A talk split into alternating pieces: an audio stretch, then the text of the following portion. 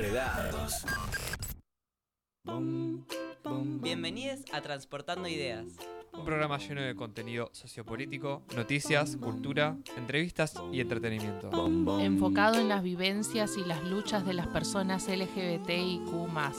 Quédate escuchando que ya arrancamos. El día que te conocí me gustaste mucho, tanto, mucho, tanto. Brillabas como pega el sol en un mar con olas, puro encanto, tanto. La gente te miraba andar y te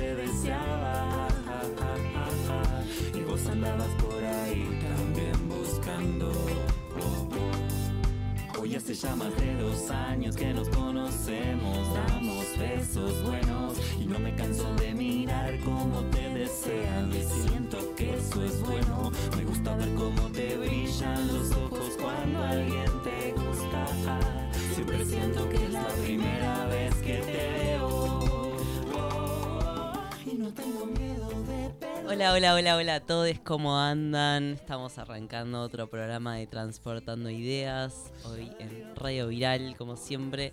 Eh, mi nombre es Fran, estoy acá con mi compañera Didi. ¿Cómo estás, Didi, reina, diosa? Rehuso comenzar el programa con el pelo así.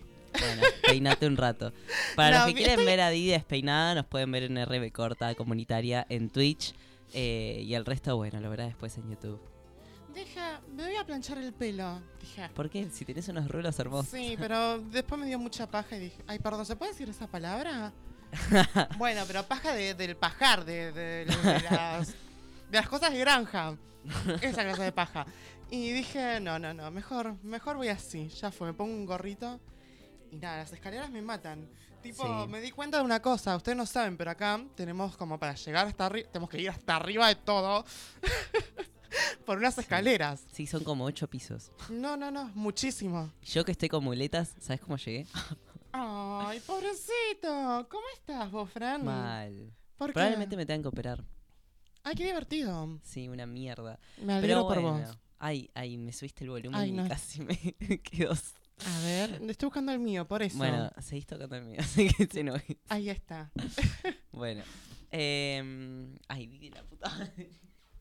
Es que me encanta verte esforzarte. Ahí Fran. está, ahora Esto sí. por dejarme sola dos programas. Ay, pero yo no quiero dejar de sola, sabes que me encanta estar acá. Y bueno, encima ahora tengo que volver a los dos días porque es la fiesta de la radio que, vamos a hacer acá en el Centro Cultural, así que si alguien quiere venir está más que invitada. eh. Invitamos obviamente a nuestros oyentes. Mil pesitos la entrada, así que nada. Sí, chiquillos. nada. Y va, va- va a haber eventos, alcohol para los mayores de edad, eh, diversión para todos. Y vamos a Diversión festejar que- segura, chicos, claro, por favor. Vamos a festejar que vamos ya siete años eh, como esta radio. Así que, bueno, vénganse. Sean Eh, felices. Zona Congreso, Montevideo 236. Claro, qué mejor lugar para venir, Cualquier chicos. cosa nos, nos escriben en el Instagram de Transportando Bien Bajo Ideas y ahí nos pueden comprar eh, alguna entrada para sumarse a este festejo que, bueno, sabemos que, que no es fácil mantener radios comunitarias eh, y, bueno, justamente es muy importante que podamos estar acá, que, que podamos hablar nosotros y que ustedes estén ahí también del otro lado. Así que, bueno, vengan a apoyarnos como lo hacen siempre. Eh, y bueno, fue la Marcha del Orgullo este sábado, ¿no? Como el evento, para mí, uno el evento más importante del año, pero viendo cómo vienen las Yo elecciones. quiero saber si nuestros oyentes también fueron. Ay, ¿Fueron a la por marcha, favor, chiquillos? Cuéntenos, ¿Cómo la pasaron? Cuéntenos, nos pueden decir Yo me quise morir cuando no fui me enteré que estaba Natalia Oreiro cantando. Por me quise morir. Dije, ¿por qué? ¿Por qué? Obvio que tendrías que haber venido Didi. Sí, Eh, pero medio paja, chiquis. de Recuerden, la de la granja. Eh, bueno, a mí me dio paja porque estaba con las muletas, pero fue igual, porque soy una persona muy comprometida con esta lucha. Ay, qué suerte que Y- sos tan buena, que mi reina. ¿Viste? Y dos personas nos contaron su experiencia por Instagram. A ver qué nos Nos cuenta. quiero dijeron, fabulosa como siempre, ya quiero ir a la del año que viene. Así que recomparto eso, Same, tipo, ya quiero que sea. Y otra persona nos contestó, hermosa, rodeada de gente tan maravillosa, fue mi primera marcha. Así que qué hermoso, me Oh. encanta la gente que es su primera marcha y tiene una muy buena experiencia. Y eso que fue bastante compleja esta marcha porque estaba el partido de Boca de la Libertadores y, y era todo como que se habían movido los horarios de la marcha y había sido todo medio complejo, pero en el momento igual todo se desenvolvió muy bien. Y después se Eh, chaparon entre todos. Claro. había muchos, muchos bosteros también en la marcha de- del colectivo, ¿no? O sea, ¿Me trajiste alguno para mí? Yo de hecho hice una actividad donde propuse que la gente haga carteles para levantar consignas y que no sea solo ir y no saber qué piensan los demás. Y varias Recuerdo. personas hicieron carteles que decían aguante boca. y una- mi novia me dice, creo que no entendieron la consigna. Y yo le dije, bueno, igual era la consigna, era muy libre. O sea, yo no les dije escriban algo sobre la marcha, les dije que escriban lo que quieran y pusieron aguante, Aguante boca. boca. Está bien. está bien, sos bostero y querés festejar Sí. que sos bostero y puto, está bien. Es Eh, normal. Así que sí, sí, bancamos a... Bancamos, bancamos. Pero yo estaba muy, muy contenta viendo, em, vuelvo a repetir, tocaron un montón de bandas bastante interesantes. Entre ellas, vuelvo a repetir, Natalia Oreiro. Creo que después de eso no importa a los demás, sin ofender, ¿eh? No quiero ofender a ninguna banda en especial, pero Natalia Oreiro. Natalia Oreiro.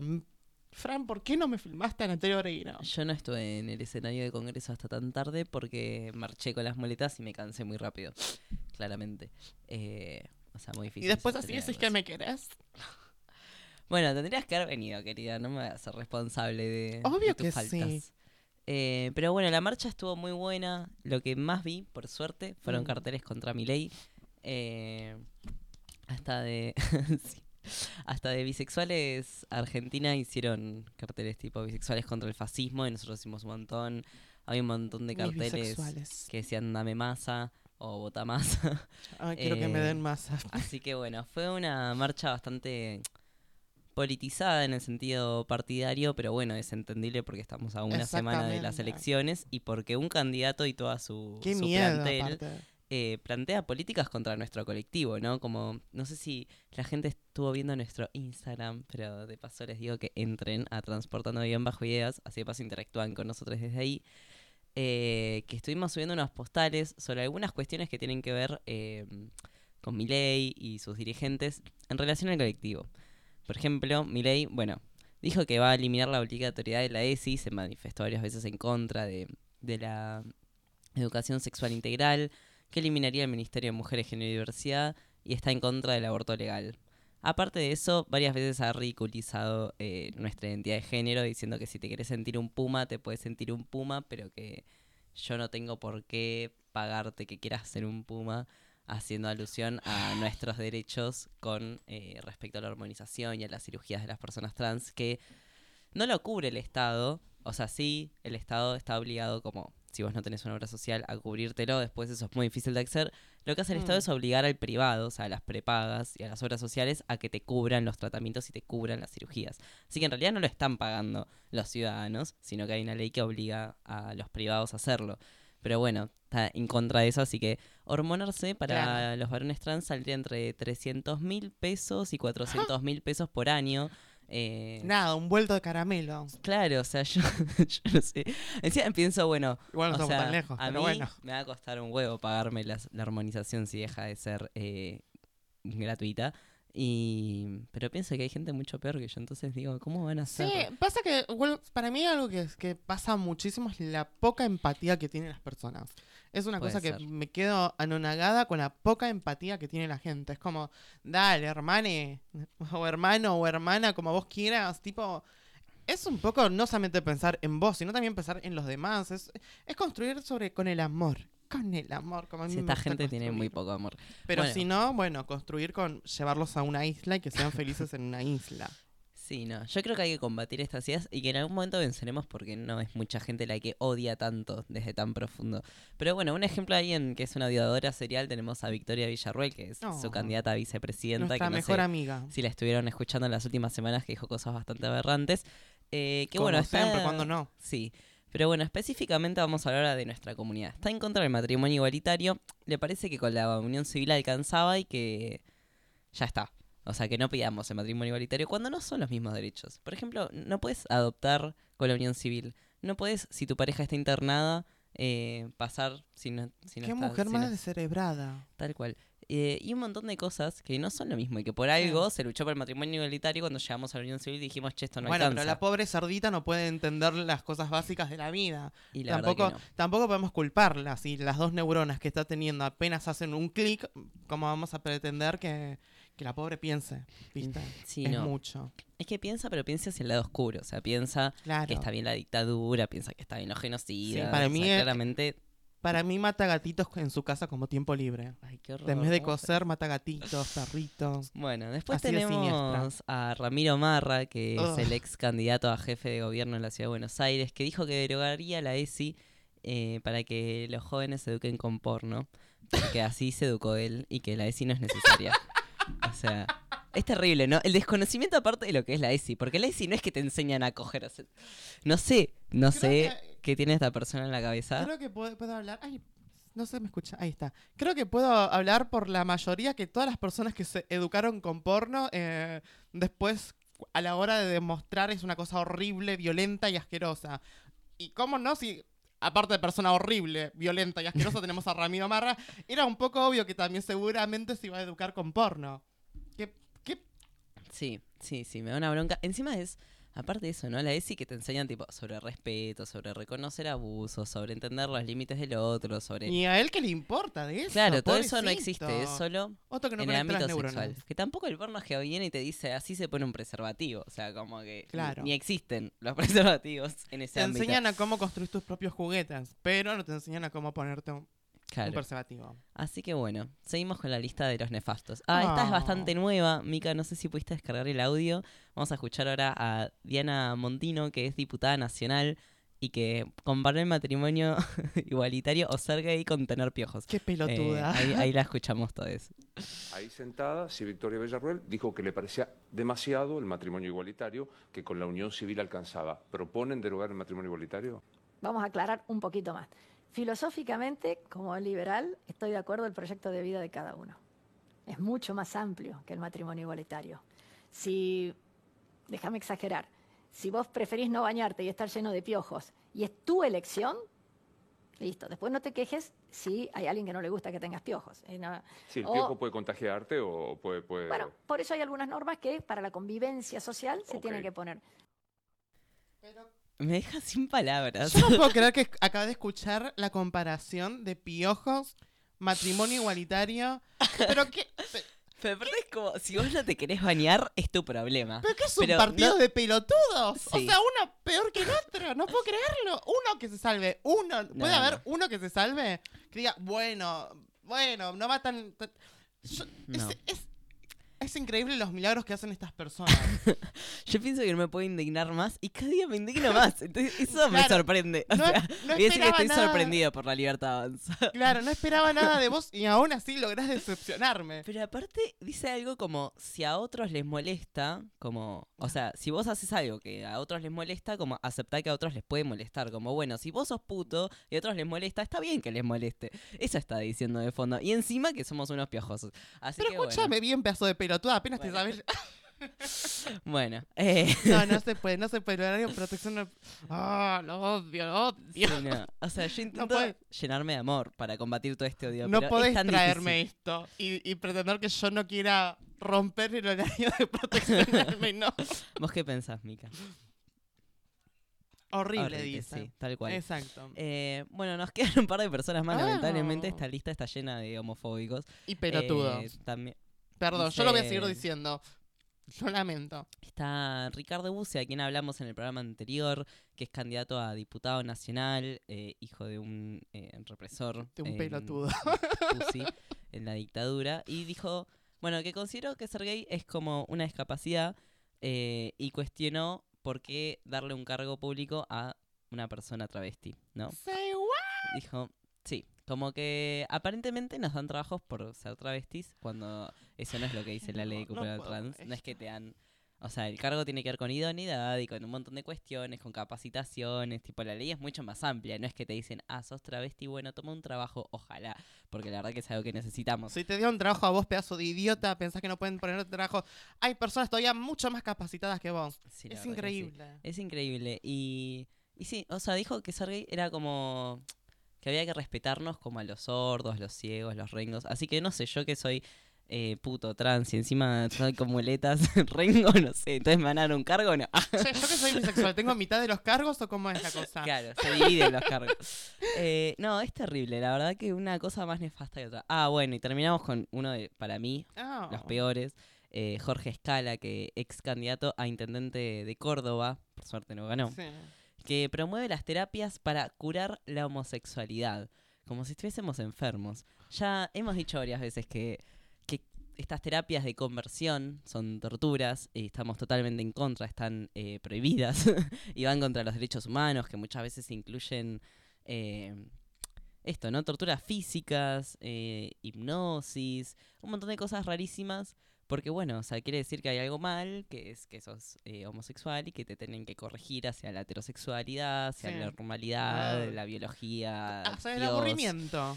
Claro. Eh, así que bueno, tenemos a todos Sí, estos pero- personajes. Yo estaba recién mirando a Mika porque Mika ya, ya, ya supo que iba. que me dice, Sí, respiren. yo trato de respirar, pero juro que, que me saca. ¿Por qué no se pone a torturarse sus propias partes íntimas y las electrocuta como hacían con esas personas? Por ejemplo, había un tratamiento que era clavarte, no me acuerdo qué cosa en el medio de la casa, ¿cómo se llamaba? Em, tiene un nombre.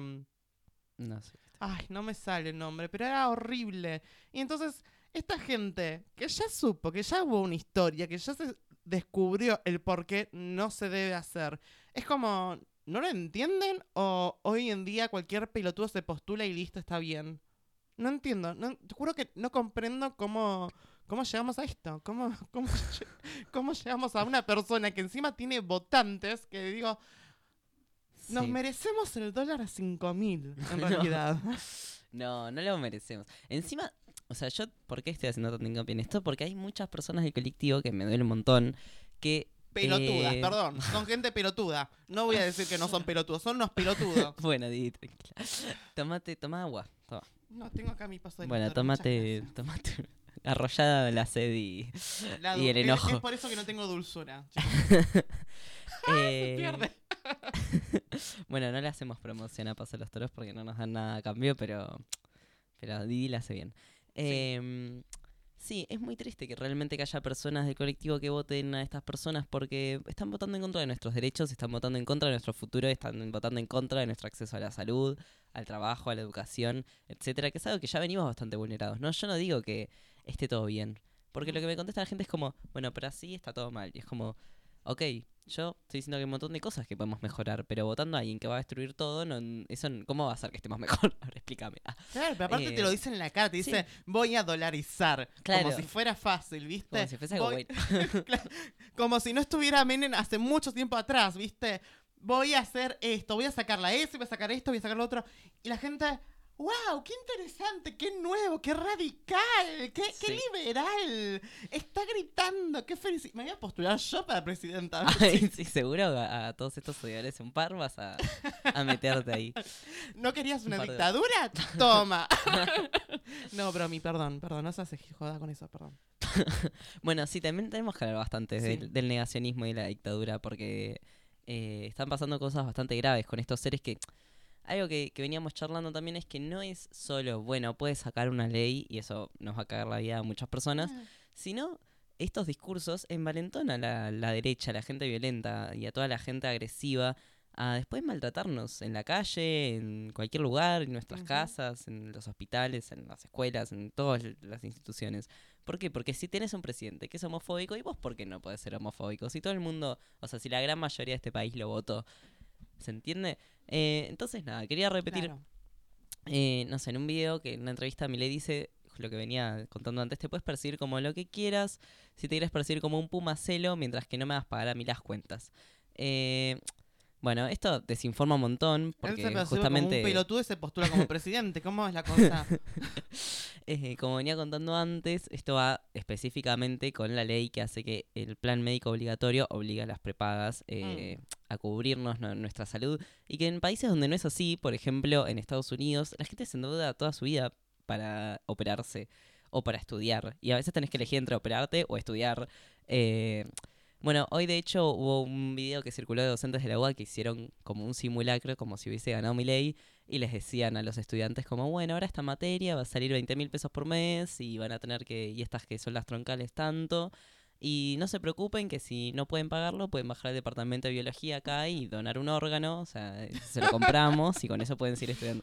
Claro. Eh, Uno dice, ay, qué extremista, pero es realmente Pero aparte lo peligroso también que es lo- las donaciones de órganos son también muy peligrosas porque de vamos a tener tráfico de órganos de repente.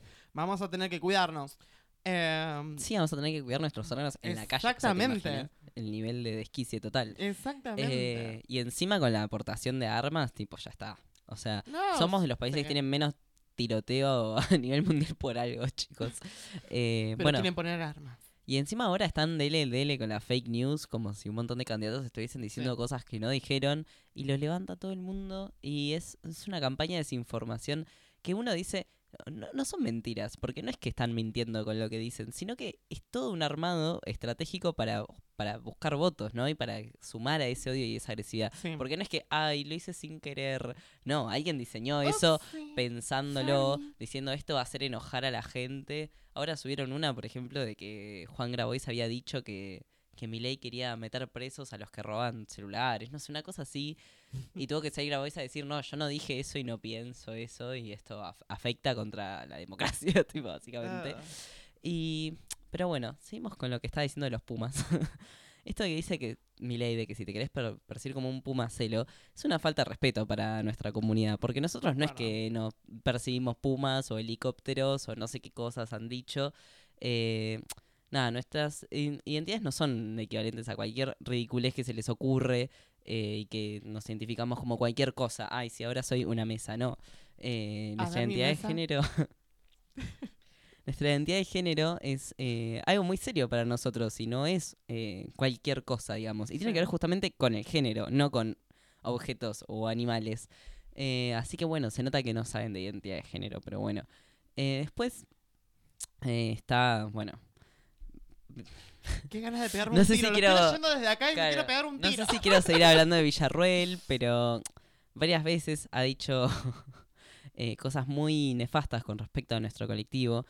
Por ejemplo, eh, Mm. la elección sexual a mí no me interesa. Sí me interesa que un niño tenga padre y madre y que no sea privado de una de esas figuras por contentar a quien desea algo. El resto es tu problema, no el mío. O sea, acá directamente contra la adopción de personas, eh, De parejas homosexuales con niños como si no pudiésemos paternar o saternar o maternar de una mejor manera o De igual. hecho, esos niños son mucho más deseados que a otros niños que tipo de repente no tienen ni siquiera para comer, pero ahí están Claro, también las providas diciendo... ¿De qué les sirve la vida? Sí, no, no, no. Eh, la verdad que es terrible. Pues, eh, no, la verdad que ni quiero seguir leyendo a Villarroel porque favor, es muy nefasta y, y no, no tiene mucho más sentido. Pues está bueno. Eh, Te lo pido, por favor, basta. Sí, no. Es terrible. Bueno, después Ramiro Marra, volviendo al ex candidato a jefe de gobierno de Cava, también dijo que ah, tenía tenía que haber menos actos LGBT en, en centros culturales ¿Por qué sigue y más hablando? policías en la calle. ¿Por qué sigue hablando? Ya está, O sea, ya pasó tu tiempo, no quedaste. ¿Qué te molesta que en los lugares LGBT, tipo, en los centros culturales haya arte nuestro? Me Tipo, molesta la o sea, felicidad de este me hombre. molesta todo, tipo, no tenías... No tenía, no tenía ganas de, de- de que algo no le moleste, ¿viste? Pobrecito. Qué, qué vida aburrida tiene. Para mí, en realidad, tengo compasión por Marra. Para mí lo tenemos que invitar a hacer algo, ¿viste? Entretenerlo. No sé. Ya, ya no, es como, no, no, no puede ser que sea tan, tan mediocre Ay, no, no, sí, triste su vida. Bueno, después tenemos al candidato a diputado eh, Bertie Venegas Lynch, que no sé por qué escribe todo en inglés, pero bueno, por suerte hubo gente que lo tradujo, porque, ay, esta gente que odia el país, odia el idioma, odia a todos, los- yo los detesto. Bueno, dice, rechazo la mierda LGBT o cualquier otro lobby que busque privilegios. ¿En qué momento nosotros estamos pidiendo un privilegio? No sé, pero bueno, eh, nos dijo mierda, así que... Mierda sos vos, pedazo de... Y después, Malparido. Bueno, después están los odiadores seriales, los seguidores de Milei, que Oh. van publicando cosas terribles. Eh, muchos ataques contra las personas que tienen SIDA o VIH. La verdad que eso me pareció muy fuerte. eh, diciendo cosas como. Nada, que. Ay, no lo puedo ni leer, es porque son Mm. demasiado fuertes para mí. Pero bueno, bueno, hay uno que. Mi ley no te va a sacar el derecho a contagiarte de SIDA, tranqui. Tampoco a vos, así. pelotudo. Eh, Imbécil. sí. Como, si como si no existieran heterosexuales que tengan SIDA. También. Y aparte de que justamente, eh, bueno, fue una lucha muy larga porque no dejar morir a la gente que se contagia de VIH y conseguir los tratamientos y que Mm. puedan acceder todas las personas, ¿no? Lo mismo con... Les recomiendo la serie Pose, que habla muchísimo sobre eso. Sí, está muy buena, está en Netflix, ¿no? Buena, Sí, chévere. me parece que está ahora en, en, no sé, un millón de plataformas. Bueno, vean chicos. Pose, se escribe P-O-S. Claro, busquen en Google y en Google va a aparecer dónde está. Y es muy fuerte. Y acá en Argentina pasó un montón y la gente moría sola en Mm. los hospitales porque ni siquiera sus familiares los iban a ver. Así que, nada, fue toda una lucha para, para que hoy en día eso lo cubran, como decíamos antes, ¿no? Sí. Las prepagas y, y que no sea que, bueno, o sea, quédate pobre hasta que te mueras y te pagas el tratamiento hasta que ya no tenés plata y después te morís.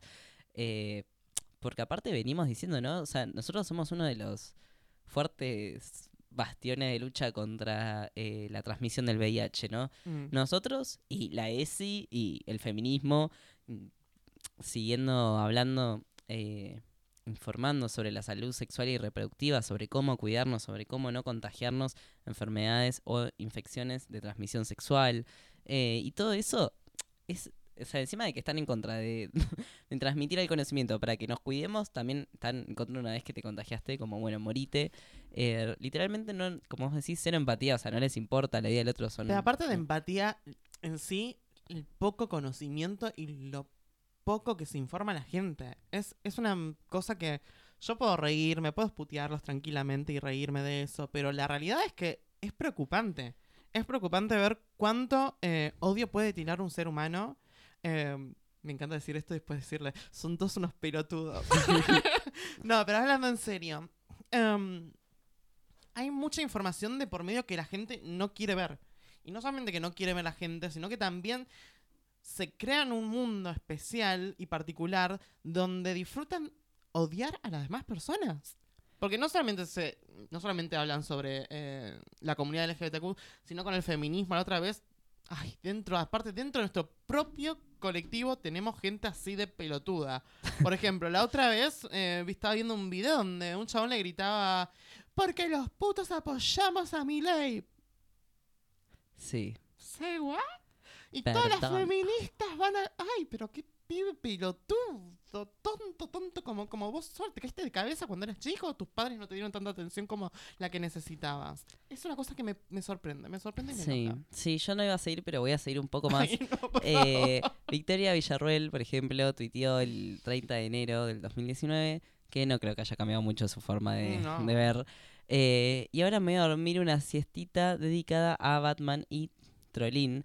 No me extrañen y dejen los disfraces enfriar un poco, viciosos. Eh, sobre ¿Por qué no tenés fotos de una marcha del orgullo. Así que, nada, o sea, terrible. Yo le Después- recomiendo que se compre igual un disfraz. Tipo, que Sí, pues haga el disfraz de pelotuda ya no, no le viene sirviendo mucho. No. Bueno, ya te pasó dice- el Halloween para que sea está disfrazada de pelotuda. Después siguió igual, ¿no? O sea, pobres, medio analfabetos, pero sabiendo cómo hacer sexo anal desde la niñez. ¿Qué dice, señora? ¿Quién? Literalmente, co- con mis niños no te metas, señora ¿Qué psicópata. vos no aprendiste a tener sexo anal? o sea, no- vos- si vos querés está perfecto, loca, pero, pero tampoco te enojes. Sí, no, no, no. Experimentalo. Un dedito, no sé. Pero aparte, ¿qué le...? O sea, no, o sea, no... Cero información, vuelvo. Cero información. Ah. O sea, esta gente es la que más necesita ESI, chicos. Y están tan en contra y ni siquiera saben lo que hace la ESI, pero bueno. Eh, La ESI para el principal, prim- eh, primero y principal, eh, sirve un montón porque de repente, si saben, o sea, si sacan el porcentaje de dónde provienen los, eh, la mayoría de los abusos, son interfamiliares. La mayoría. Un tío, un hermano. Entonces los niños tienen que saber qué, qué es decir no. Porque eso puede salvar un montón de vidas. Pueden eh, los niños poder saber lo que tienen que decirle, a qué adulto tienen que decir lo que está pasando para que se pueda denunciar. No solamente se trata de sexo, porno, como decía el pelotudo de Marra, porque la verdad que la mediocridad que, que esta gente maneja ahora, hablando un poco en serio, no solamente se trata de eso.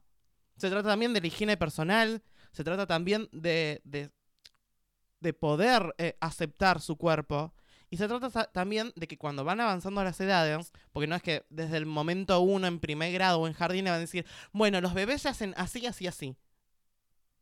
Porque no funciona así las cosas. A ver, hay una realidad que es cierta. No está bien capacitada la ESI.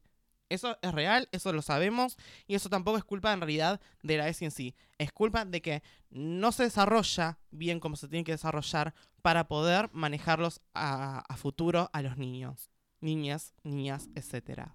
Sí, Entonces- sin embargo, hoy, hoy en día, gracias a la ESI, el 80% de, de los niños que sufren abuso sexual pudieron denunciarlo, identificarlo como un abuso y decirlo en la escuela o en algún lugar. Claro. Y en la gran mayoría de los casos poder hacer algo, ¿no? Con eso. poder Y no saber dejar que esos niños vayan con sus abusadores. poder decir, no me gusta que hagas esto, esto no está, saber qué es lo que está bien y qué es lo que no está bien. Sí, que, que tienen que respetar tu cuerpo, porque después también hay un montón de adultos que sobrepasan esos límites, como no, a la tía la tenés que salvar con un beso y tal vez no quiere el nene. No quiere, está no quiere, bien, tipo. fin. Y todo eso alguien se lo tiene que enseñar, porque muchas veces, como decimos, en la casa no, no sabemos qué valores les van a inculcar. Y tenemos que tener todos una mínima eh, educación social como para decir eh, justamente esto, ¿no? Y como, también bueno, este es mi cuerpo y si yo quiero o no, tipo, Sí. tengo ciertos límites y no tienen que ver con no respetar a los demás, al contrario, tiene que ver con Y respetarme a también- mí. Y también porque, eh, más allá de todo, también hay un sistema bastante machista dentro de cada una de nosotras que eh, en sí muchas veces decimos, bueno, enseñale a tus niños a no violar. Entonces los niños en conjuntos saben qué cosas sí y qué cosas no. Niños, niñas, niñas, etcétera. Porque de ese modo también saben qué es lo que está bien y qué es lo que está mal. Tipo, saber que un no es un no, no es un tal vez, no es un dale que sí, dale que sí, no, no lo es. Entonces, sepan entender que la ESI no se trata de porno, como dijo Marra, lo voy a seguir repitiendo porque me puede parecer una cosa tan detestable, pero a la vez es real. Acá, lo, lo- lo dijo él. Esa mediocridad salió de sus deditos tecleando tranquilamente en su casa, mientras seguramente ustedes saben muy bien y se pueden imaginar todo el restante que hacía con el porno. O sea, chicos, dale, media pila. Por eso quedaste casi último, forro. Ay, perdón. Bueno, eh, último tweet de Victoria Villarroel y ya terminamos con esto. Puede decirte, Didi. Dice, la épica de cotillón de estas minas nos cansa hasta las mujeres. Y todo bien con Lizzie, pero no es mujer. Cortemos con contradecir la ciencia y la biología para ser progres o políticamente correctos. Bueno, ¿Qué bueno. te metes con Lizzie? Es mucho más mujer que esta señora. Pero bueno. la. Sosteneme los aros. Eh, pero bueno, la verdad es que es eh, como dijeron varias personas, una persona que creció criada de, de criminales, de asesinos y ¿Qué torturadores. esperar? Claro. que de chica aprendió a aceptar que contra el enemigo ideológico vale todo, que iba a la cárcel a, a confortar a los violadores, ladrones de bebés, asesinos, eh, como Videla, o sea, el más grande exponente de la dictadura.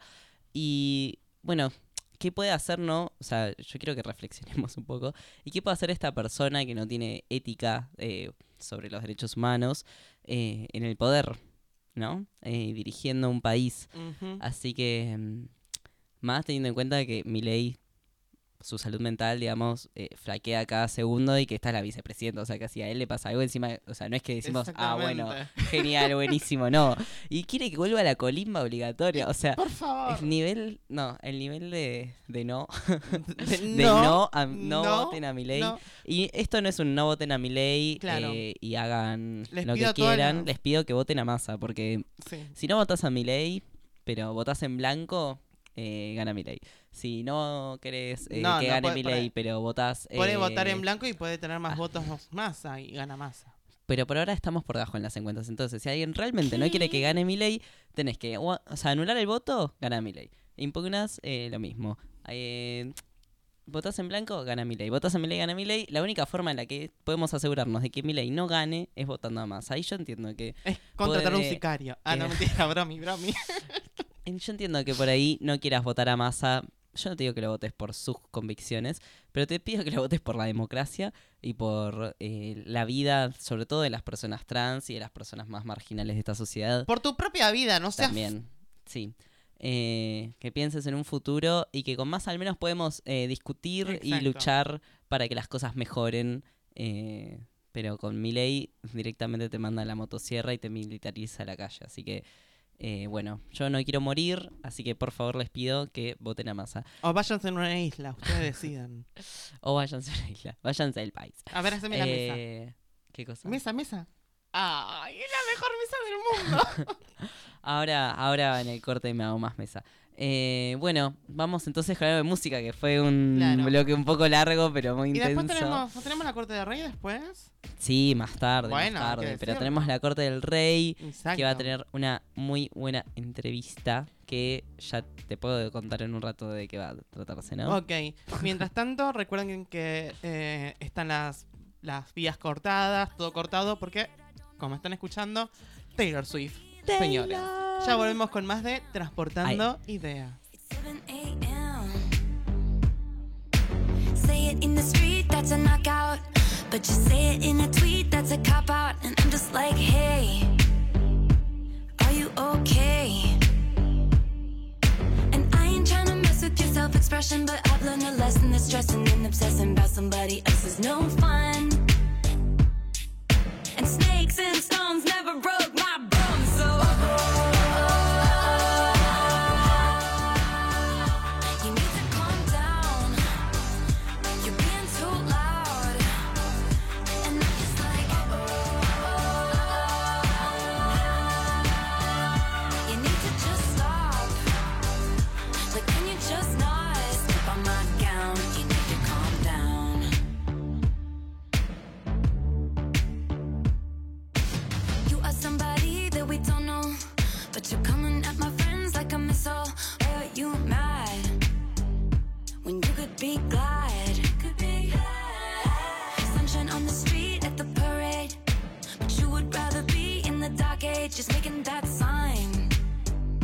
are taking all night.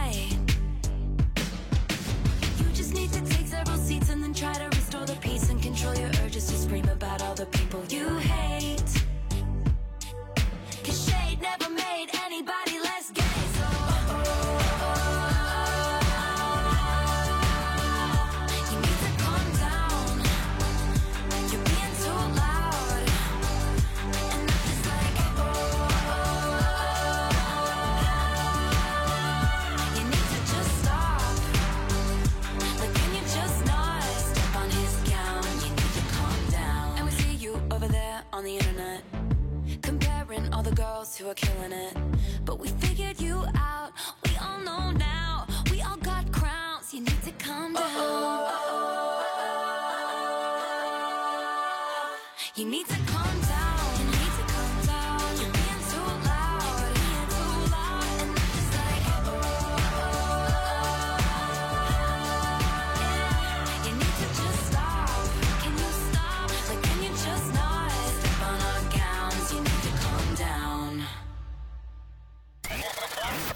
La radio es sonido e imagen. Las redes sociales nos permiten estar más cerca. Seguinos en las redes. Encontrarnos en Facebook como arroba Radio Viral Web. Estamos en Twitter como arroba viral guion bajo line.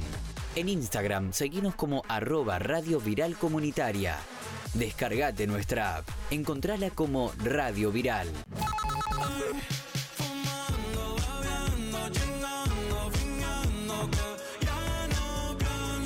Primavera 2023, 2023 Enredados.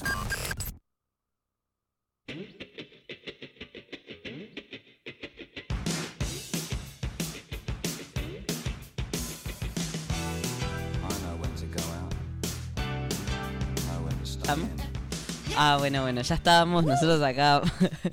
bueno, ahí le volvió la, energía eh, porque, bueno, un por ritual Taylor. satánico que hice. Bueno, yo pensé que era Taylor, pero... También, obviamente. ¿Y qué onda, Taylor? ¿Qué onda, Taylor? Vino, Te- ya llegó a la Argentina. Ay, por Dios, hoy es el Llegó. primer recital. Hoy es el primer recit- Lo que no sé si está con Sabrina Carpenter, que yo la amo a Sabrina Carpenter. Amo porque hubo ahí todo un chismecito con Sabrina y Olivia Rodrigo, que estoy fanatizada. Fanatizada. ¿Vos, Mica, sos Team Sabrina o Team Olivia? Muy bien. Ambas, Muy bien. Eh, yo no sé nada de todo esto, pero sé que Taylor, gracias al comunicado de las Swifties, Sí. eh, se volvió un ícono contra el fascismo, ¿no? Una líder contra el fascismo a nivel mundial, luchando contra, pronunciándose también contra Trump, y que acá las, o sea, las Swifties argentinas se pronunciaron contra Milei. Eh, así que bueno, eso me hizo estar un poco más atento a, a hoy, eh, que bueno, se vienen eh, las, ¿cómo se dicen? Las Swifties. Swifties. La- las Swifties. Las Swifties. Y, y bueno, nada, y ya van- están ahí en, supongo, entrando. Lo que en- acamparon esas personas. No, están re- No, las les amo. Eso es una maravilla. Pusieron carteles en la calle. Sí. De Swifties no votan a Milei. que- Muy hablando de bien. eso, sí. Genial. Gracias, Mica. Pero sí. Amo. Pero sí, a ver, es como votar un Trump, o sea, Donald Trump. Trump. Sí, la verdad No que sé quién es más pone- pelotudo, si Trump o Milei, pero bueno. Y yo creo que está al mismo nivel. Em, Igual en Mm. Estados Unidos lo ridiculizaron bastante a Milei, en España también y en Y sí. otros países, eh, haciendo co- con imitadores, con motosierras y cosas. Porque claro, el mundo no lo puede creer. O sea, como puede creer está lo que- pasando claro. en el lugar de vanguardia de derechos humanos del planeta, eh, está Sí. por ganar un tipo que va en contra de todo esto. Eh, Me estresé. pero bueno, ay, de nuevo. Eh, pero bueno, quería hablarles un poco sobre eh, el negacionismo. Estaría bueno, Mika, si después que seguís queriendo poner música de Taylor, creo que está permitido. Ah, Mika dice, eh, obvio. Yo tipo, bueno, ahora bancamos todos a Taylor. Igual, Claro, no, que, igual está genial. ¿Qué me dice? porque- ¿Qué? Mira, mirá lo que me dice este pelotudo, dice Moria Kazam. Tal cual. Eh, ay, la amo. Bueno, Moria fue a la marcha, se sacó ahí, Oh. fotos con todo el mundo. Ay, no, la marcha estuvo hermosa. Un millón setecientas mil personas se calcula que fueron. eh, así que, nada, yo creo que Wow. fue bastante grande, estuvo muy buena. Y, y bueno, y nada, Bueno, marchamos con mucha acá, alegría acá. y orgullo. Eh, sí, quería hablar un poco sobre el negacionismo, ¿no? Que se viene diciendo, ¿no? Como, bueno, que son negacionistas, eh, que. Villarroel es una de las más referentes negacionistas que existen. Eh, y queríamos hablar un poco sobre qué es el negacionismo, ¿no? El negacionismo es un discurso que elige negar hechos científicos o históricamente comprobados, como el cambio climático o los genocidios. Los discursos negacionistas buscan desacreditar las investigaciones empíricas, así como las construcciones de la memoria histórica. Los discursos negacionistas crecen en momentos de bombardeo de desinformación y cuestionamientos de los consensos democráticos. Los discursos negacionistas son fases inherentes a los procesos genocidas que buscan garantizar su impunidad y perpetuar sus consecuencias simbólicas y materiales, según Verónica Torras, abogada del Centro de Estudios Sociales y Legales, CELS. Eso, bueno, básicamente. Ah, Prácticamente es como vivir en un tupper. Claro. En Argentina, los discursos negacionistas del genocidio durante la dictadura cívico-eclesiástico-militar del 76 al Ujú. 83 han convertido, han convivido con la democracia. Se habla de una guerra sucia, de enfrentamientos, de guerra contra el terrorismo y de teoría de los dos demonios para evitar hablar de terrorismo de Estado. Se dice que no son 30.000 para negar lo sucedido. Esta cifra surge de un acuerdo de organizaciones de derechos humanos a partir de la imposibilidad de seguir registrando y encontrando a quienes desaparecieron y asesinaron los militares. Durante este año electoral, con el protagonismo del partido ultraderecha La Libertad Avanza, los discursos negacionistas tomaron protagonismo, especialmente con su, candidata, con su candidata a vicepresidenta, Victoria Villarruel, que defiende la doctrina de los dos demonios y visita regularmente a militares en la cárcel. También ha defendido a genocidas en juicios y en cualquier lado. O sea, ya no tiene ningún problema. No, en ya no me esta sorprende. Está mal. Eh, y nada, es muy fuerte, ¿no? Porque justamente la historia de un país, la historia que se construye tiene que ver con, con la memoria. Y el nunca con, más. También, con la construcción colectiva, ¿no? Y si esta gente instala un discurso de que eso no fue así, de que eso no pasó, eh, Gente que necesita ser igual de mediocrizados. se- Claro, entra, pero entra en, en juego que también los jóvenes que estudian y que aprenden de la historia argentina crean que eso pudo no haber pasado. De que en realidad no fue así, digamos. Y que no tuvo la dimensión que tuvo, lo cual es terrible. Ay. Después, eh, bueno, eh, Victoria Villarroel atacó a una chica por Twitter y le empezaron a llegar mensajes al teléfono que le, con una foto de un Falcon verde que decía acá te vamos a subir, hija, zurda hija de puta. Eh, o sea, Me va a violentar. Me va a Sí. violentar. o sea, los Falcon verdes, para quien no saben, es el tipo de auto donde secuestraban a las personas durante Sí. la dictadura. Entonces, digo, bueno, esta gente quiere volver a eso, o sea, quiere volver a poder secuestrarnos, a poder asesinarnos, a poder torturarnos, desaparecernos y no tener ningún tipo de, de problema. y no tienen problema tampoco en decirlo, ¿no? Explícitamente. Eh, después, ¿qué hacemos? Debería Si ser ilegal, de hecho, para mí. Tipo como, por ejemplo, en Brasil es, es ilegal, tipo, burlarte de, de una persona afrodescendiente, hacer del signo de mono y poder ir a la cárcel. Para mí tendría que ser igual de ilegal, al igual que el, el nazismo, o sea, el- los neonazis también son ilegales. Para mí tendría que entrar en lo que es ilegal, porque es como, no te podés eh, meter con la historia cuando hay todo, todo un porqué, porque está bien, vos, yo, no lo vivimos, pero lo sabemos. O sea, y jamás se nos ocurriría decir semejante estupidez porque es como, como escupirte la cara. Y ni hablar para, las, para los familiares que sí son realmente han pasado por eso. Entonces como no le podés, no podés ser tan, tan mala persona y tan mala leche, ¿entendés? Porque esto ya no es, eh, bueno, un odio gratuito, esto no es tipo, bueno, jajaja, qué chistoso, porque hasta en cierto punto puedes tomarlo como un poco inofensivo a ciertas cosas. Pero ya cuando se trata de la historia, igual que cuando pasó lo de lo de las- los cánticos sobre las Malvinas eh, en el Mundial, que para mí fue desastroso y horrible, tipo, hay cosas con las que no, se te, no te puedes meter, ¿entendés? No te podés meter. Prácticamente por historia argentina, o sea, un poco de, de conciencia. Si sos un mocoso que estás recién aprendiendo, me parece perfecto que aprendas, pero recordá una cosa, tipo, lo que dice tu santo patrón, mi ley, no sé, que, que, que un poco más le chupa las medias, para no decir otra cosa, eh, no, no es real, o sea, no es real que no, que no existieron eh, los desaparecidos, no es real que, eh, que no, No es tan así como y- lo dicen. Y no era una guerra. No, No. no eran dos tropas enfrentándose Mm, mm. por un territorio o algo por el estilo, para nada. Eran personas que estaban en su casa y vos si estás en una guerra, o sea, hay como co- cosas de guerras que no podés ir y secuestrar a la gente de noche, llevártela, torturarla, o sea, ¿cuál es el objetivo de, de ese... No hay un enfrentamiento, No. o sea, eh, Hay, nada, no... hay mucha- terrible, o sea, muchas historias. día- De hecho, por ejemplo, por ejemplo, el Mariano Moreno, el Mariano Acosta, que se comunicaban en las escuelas, donde los pibes escapaban por, por, por los túneles subterráneos que tenían las escuelas, que conectaban entre sí.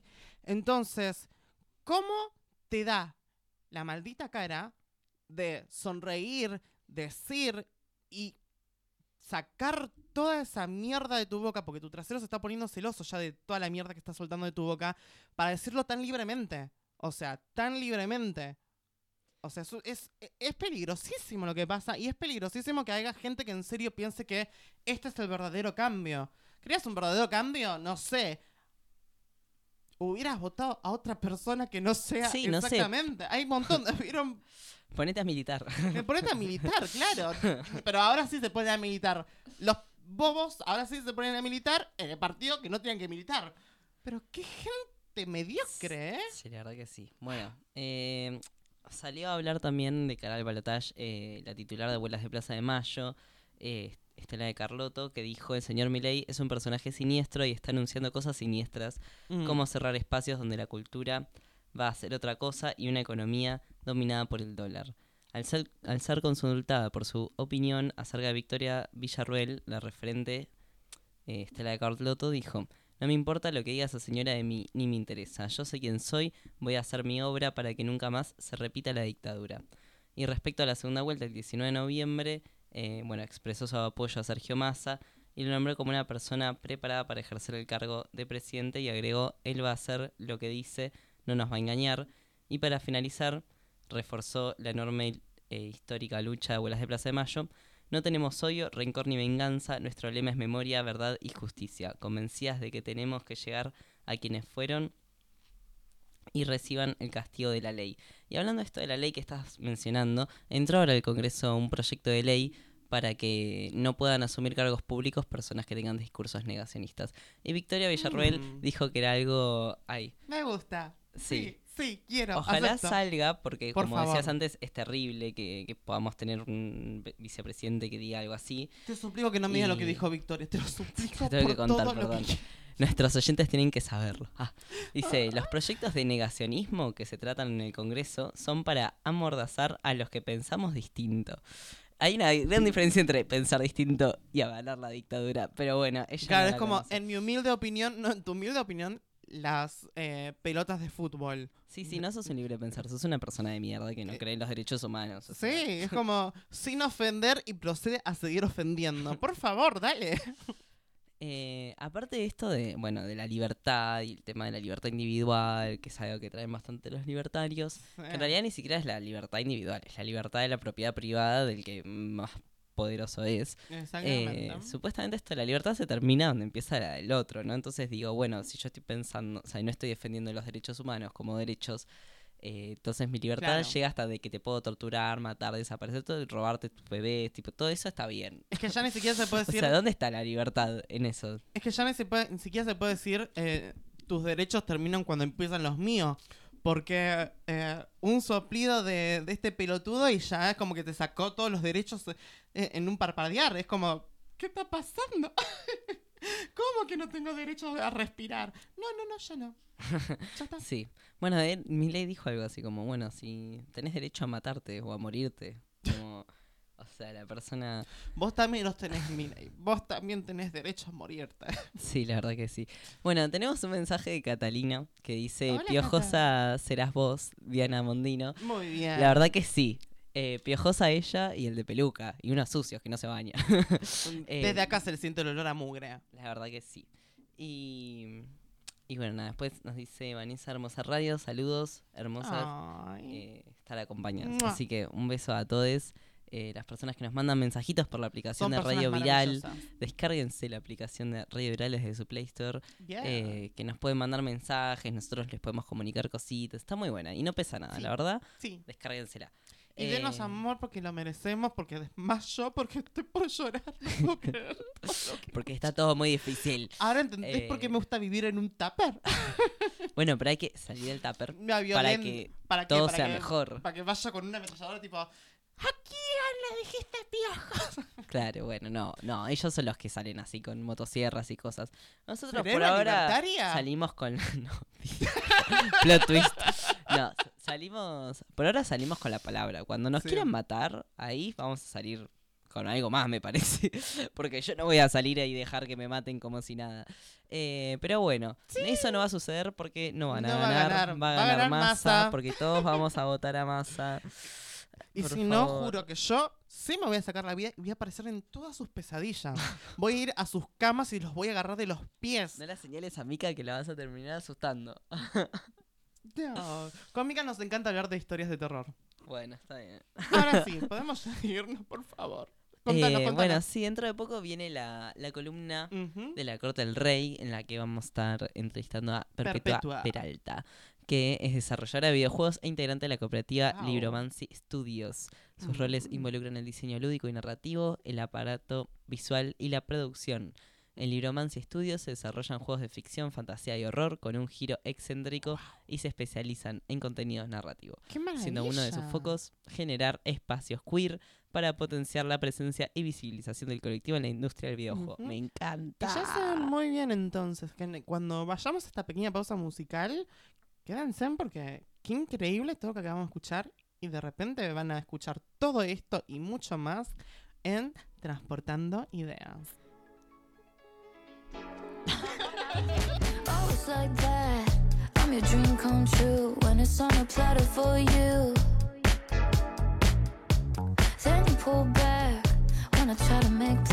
More than two hours in advance. Mm. I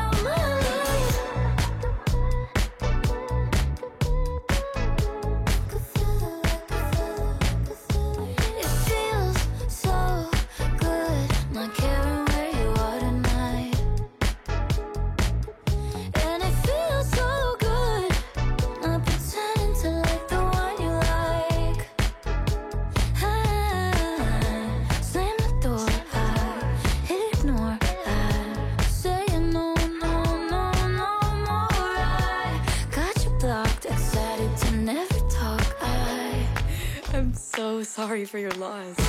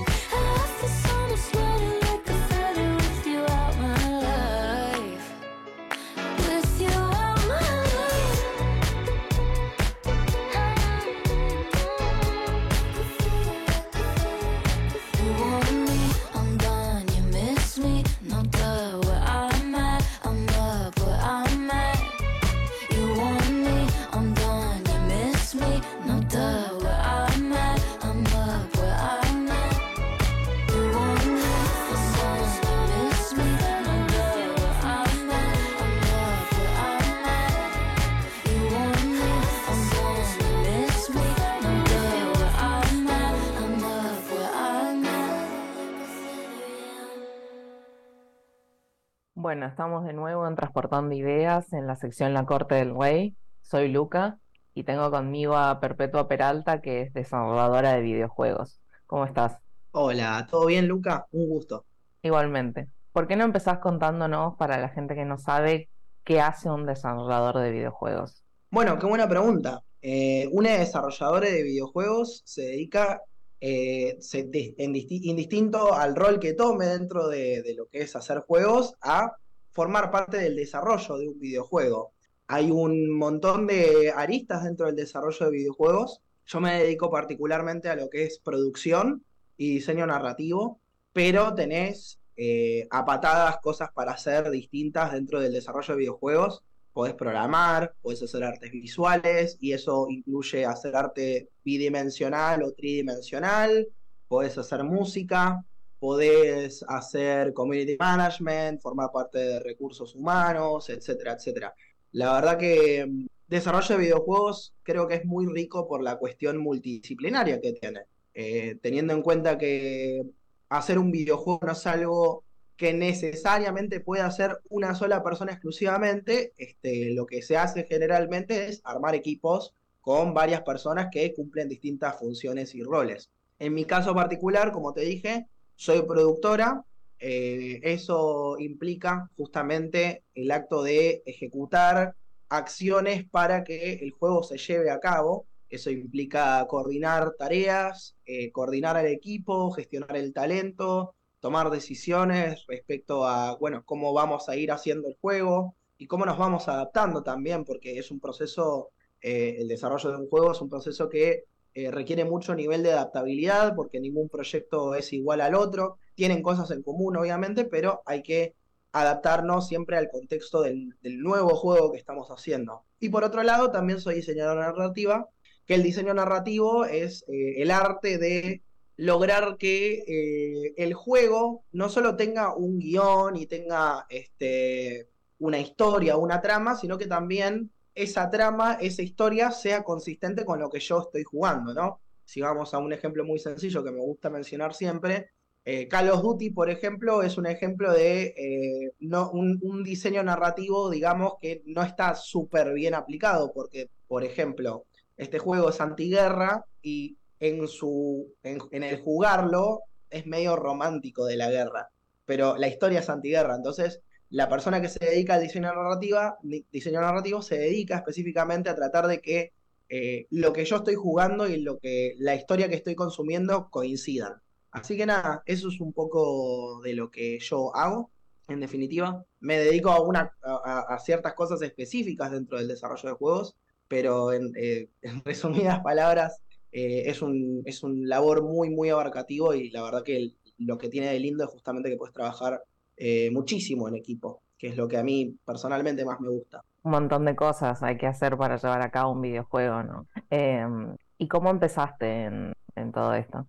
Bien, eh, empezó la pandemia y yo estaba este, en una carrera de profesorado de inglés, que bueno, sigo siendo profesora particular de inglés y también ahora soy docente de producción de videojuegos, pero bueno, en esa época estaba como empezando a introducirme a las clases particulares y necesitaba reforzar mi contenido pedagógico, me metí en una carrera.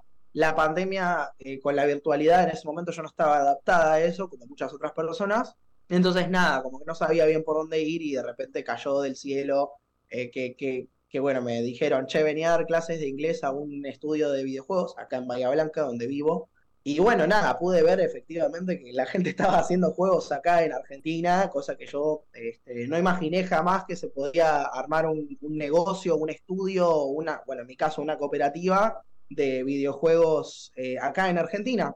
Y al verlo fue como, bueno, tengo que hacer esto, porque siempre, siempre toda mi vida busqué este, dedicarme a algo relacionado a los videojuegos y bueno, encontrar esto fue, fue genial. Entonces, nada, me terminé acercando a la comunidad local de desarrolladores de acá de Bahía Blanca. Hay, unas, hay comunidades en las distintas provincias, en las distintas localidades. Justo Buenos Aires Capital no tiene una comunidad, pero hay un montón de actividades que se, se, desarrollan, como que es mucho más autoconvocada. Este, no hay un grupo eh, conexo, digamos. Este, y bueno, nada, cada provincia y cada, incluso en las distintas ciudades de la provincia de Buenos Aires, nada, hay comunidades, eh, se armó una red de comunidades justamente, muy interesante eso, en donde los desarrolladores y las y les desarrolladores de Argentina este, conectan, eh, generan eventos, generan lo que se llama jams, que bueno, las jams son la, la, manera en la que me introduje al desarrollo de videojuegos, las jams son maratones de desarrollo de videojuegos, no competitivas, digamos, tienen un espíritu de experimentación, eh, te dan un tiempo limitado para desarrollar un juego, eh, puede ser 24 horas, 48 horas, poquito, poquito, poquito tiempo, puede Intenso. ser hasta una semana, un mes. Sí, es intensivo. Lo que busca, hay algunas cosas allá que en, en un tiro justamente por ese grado de intensividad no todo el mundo lo puede hacer y bueno, pretender que la gente aprenda exclusivamente a través de jams eh, no me parece lo más apropiado, porque justamente no todo el mundo tiene el tiempo para estar 72 horas eh, seguidas metiéndole a una sola cosa específica. Este, pero bueno, justamente hay plataformas dentro de, del formato jam que te permiten tener más tiempo, ¿no? Es estar hasta un mes o incluso más. Hemos estado en jams eh, con nuestro equipo que, que han, sido, han sido mucho más largas.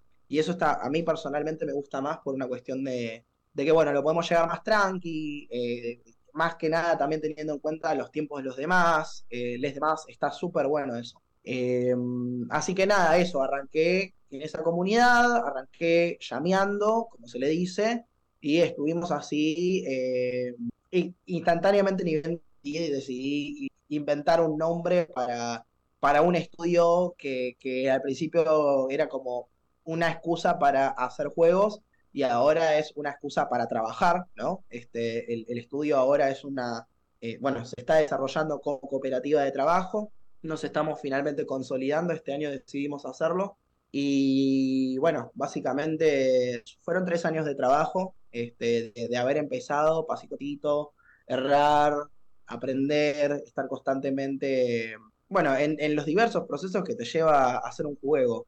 Este, y bueno, hemos hecho un poco más de 12 juegos en total y ahora estamos desarrollando uno eh, que va a ser nuestro primer proyecto comercial barra profesional, ¿no? Es un juego que ahora tiene un marco mucho más formalizado, este, mucho más, este, sí, hay una estructura bastante definida que nos permite trabajar en un marco mucho más profesional en pos de justamente de que este proyecto eh, se comercialice y, bueno, poder trabajar justamente de, de laburar ese juego concretamente y laburar más juegos en adelante. ¿Nos querés contar un poco sobre este juego que están Sí, desarrollando ahora? Sí, obvio. Este, mm, el juego, perdón, eh, está ladrando mi perro, un segundo.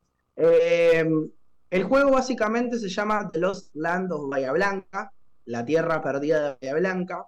Es un juego eh, de género policial en donde Bahía Blanca tiene una versión eh, fantástica, distópica, en donde eh, la humanidad es dominada por vampiros. Hay todo un teje-maneje, hay una guerra nuclear que hace que Bahía Blanca quede en un estado postapocalíptico y que vampiros dominen la ciudad.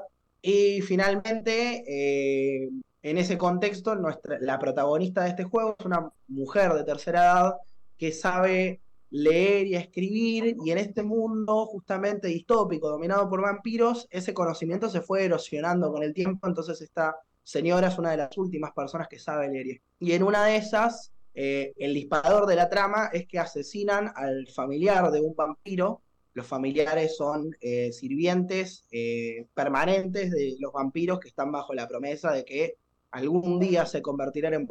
Si vieron, si vieron What We Do in the Shadows, van a ver el término familiar bastante seguido. Me encanta. Y bueno, en sí, sí, gracias. Y en definitiva, este, en definitiva, la protagonista, al, haber asesinado a este familiar, las personas que lo hicieron dejan una inscripción escrita, entonces dicen, bueno, necesitamos a una persona que sepa leer y escribir. La van y la buscan a esta señora que se llama Aumencia y eh, es obligada a buscar eh, a estos revolucionarios. El chiste del juego es que vos podés tomar diferentes posturas en este contexto. Es un juego sumamente político. Eh, a través de esta metáfora de los vampiros y de la distopía, estamos tratando de hacer eh, una alusión a el daño que dejó la, última dictadura militar, especialmente acá en Bahía Blanca. Una cuestión de territorialidad, una cuestión de que también hay ciertas particularidades de nuestra ciudad que este, bueno, nos dan, nos dan a, nosotros el entendimiento de que necesitamos también hablar un poco de eh, nuestro contexto actual acá en Bahía Blanca respecto a eh, esa reparación histórica que, se necesita, no solamente para el colectivo queer, sino también para eh, la reparación política, digamos, que, que, bueno, el contexto bahiense es muy particular, es muy contradictorio y un poquito queremos capturar esa esencia a través de este juego. Me encanta, me parece muy interesante.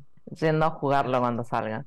Gracias. sí, em, sí. Eh, ¿y cómo surgió la idea de este, de este proyecto? Bien, eh, buena pregunta. Em, resulta que hace, bueno, 2021, finales de 2021, empecé a escribir una, una novela. Escribí un par de capítulos, un par de páginas, y bueno, todo esto, toda esta novela hablaba justamente de los vampiros dominando Bahía Blanca, de que eh, es muy desolador y, que justamente la protagonista sabe leer y que es, eh, bueno, la importancia de la palabra escrita para no solamente este, expresar información, sino, también cómo eh, la información tranquilamente puede ser tergiversada y cómo puede eso jugarnos en contra y por qué es tan importante este, la capacidad analítica, la capacidad crítica para poder evitar que, bueno, eh, ciertos dinosaurios este, aparezcan en, el Congreso, por ejemplo. Eh, desde el vamos, nosotros no, nosotros, digamos, no, no disimulamos el hecho de que, estamos haciendo juegos sumamente políticos y que no, no son inocentes en ese sentido, no es una cuestión de que, de que no, no, es algo que podemos disimular realmente. Nosotros hacemos juegos de reparación histórica tanto para el colectivo queer, tanto como para la política en Argentina. Siempre nos enfocamos en el impacto social y en ese sentido, este, este proyecto particularmente lo fuimos laburando, como te dije, con una novela que, fue hace dos años más o menos, después pasé haciendo, hice una ficción interactiva basada en texto, manejaba hasta el mismo personaje que estaba en la novela, que es esta protagonista del juego actual, y tomas decisiones en texto, y bueno, nada, la, historia era un poquito distinta, tenía que ver con que la gente de Bahía Blanca se va a un mundo subterráneo a pelear una guerra, que en el mundo, en el mundo del juego que estamos haciendo actualmente, eso sigue estando, pero queda más en un segundo plano y nos queríamos enfocar concretamente, bueno, nos interesa transmedializarlo, ¿no? Hacer que, que, surjan varias historias distintas dentro de este mundo, porque nos parece copado, nos parece interesante. Este, entonces, la primera historia que queremos contar es concretamente algo que sucede en la ciudad en sí, también no solo para, para capturar este panorama político y hablar desde la metáfora de todo lo que te había comentado, sino también para este, hacer visible también la belleza y las características particulares que tiene la ciudad. Hay una arquitectura muy única acá, este, particularmente nada, tenemos eh, una arquitectura eh, de barrios de clase obrera que eh, tienen Art Deco y Art Nouveau, que eso es algo que se ve poco. Generalmente ese tipo de arquitectura se ve, puede ser muy minucioso, pero a mí me encanta este detalle, por eso siempre lo menciono. Este, que básicamente eh, es muy único en su tipo el hecho de que ese tipo de arquitectura se encuentre en barrios de clase obrera y por tanto queremos también un poco capturar esa, esa vibe barrial de ciudad de provincia de Buenos Aires, este, representar un poco las costumbres o, las formas en las que les bahienses hablan, eh, territorializar bastante eso, ¿no? Eh, en definitiva. Y volviendo a la pregunta inicial, nada, eso, arrancó con una novela, pasó por una segunda ficción interactiva y bueno, estuvimos haciendo otros proyectos, este quedó un poquito en el cajón por un tiempo, pero finalmente decidimos encararlo este, de cara a un evento que íbamos a, en el cual íbamos a participar en Buenos Aires. No teníamos nada para, para mostrar, así que medio que este, con lo que ya teníamos empezamos a hacer algo nuevo y, bueno, la verdad que ha sido un trabajo bastante, bastante copado porque se nota, se nota, por lo menos yo, lo que noto es que la gente del equipo está, muy entusiasmada con el proyecto. Este, incluso las personas, es un juego narrativo, ¿no? Es un juego donde tomas decisiones, donde tomas una postura política, donde tenés que acusar gente, inevitablemente, porque estás obligada, eh, bueno, la protagonista, ¿no? Está obligada a eh, tomar estas decisiones de acusar a personas, pero el chiste es que vos podés acusar eh, a quien te parezca mejor, ¿no? Podés acusar a la persona que vos sabés que es culpable o podés este, disimular, digamos, y eh, acusar a una persona que sea de una facción que por ahí no te gusta, ¿no? Hay tres facciones, tratamos de, ser consecuentes con el panorama político que hay acá y, vemos que, nada, las facciones que estamos construyendo medio que reflejan eh, las distintas, los distintos lineamientos políticos que existen acá en Bahía Blanca y, en un tiro en Argentina en general, porque no deja de ser un juego argentino y de eso eh, no hay dudas. Me encanta, me parece muy importante esto de que hablas de la reparación histórica y cómo, eh, y cómo nos impacta a través de diferentes medios y los videojuegos siendo algo tan multimedial e interactivo, me parece, me parece muy lindo esto de, mm, de poder involucrarse directamente más que, más que en una novela o en una pintura que es algo que está finalizado, sino poner nuestro propio input, digamos, en, en la historia que estamos contando. Em, Sí, sí, sí, sí, ¿qué- total. ¿Qué es lo que más disfrutás de, del trabajo que haces desahogando?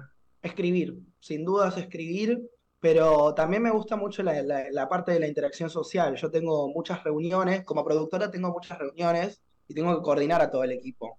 A veces, eh, a veces las personas del equipo, insisto, este, estamos en, un- en una instancia muy remota, ¿no? Este, hay personas del equipo que no necesariamente son de acá de, de Bahía Blanca y cuando lo son, por ahí simplemente no tienen la energía o la disposición de, de ir a un espacio presencial aunque con algunas personas coworkeamos. Más allá de eso, estamos todo el tiempo en llamadas. No estamos en Zoom, estamos en Discord. Usamos mucho Discord para comunicarnos, hacer operaciones. Y a mí, o sea, la- las, las reuniones son de las cosas que, los desarrolladores más odian, pero a mí me encanta. O sea, había un momento en que necesariamente, eh, antes, muchos, muchos años antes, y necesariamente, como decía, quiero tener reuniones todo el tiempo, pero la realidad es que no, la gente no quiere tener tantas reuniones, la gente quiere ponerse a trabajar y a, y a- y a ejecutar todo lo que tienen para hacer.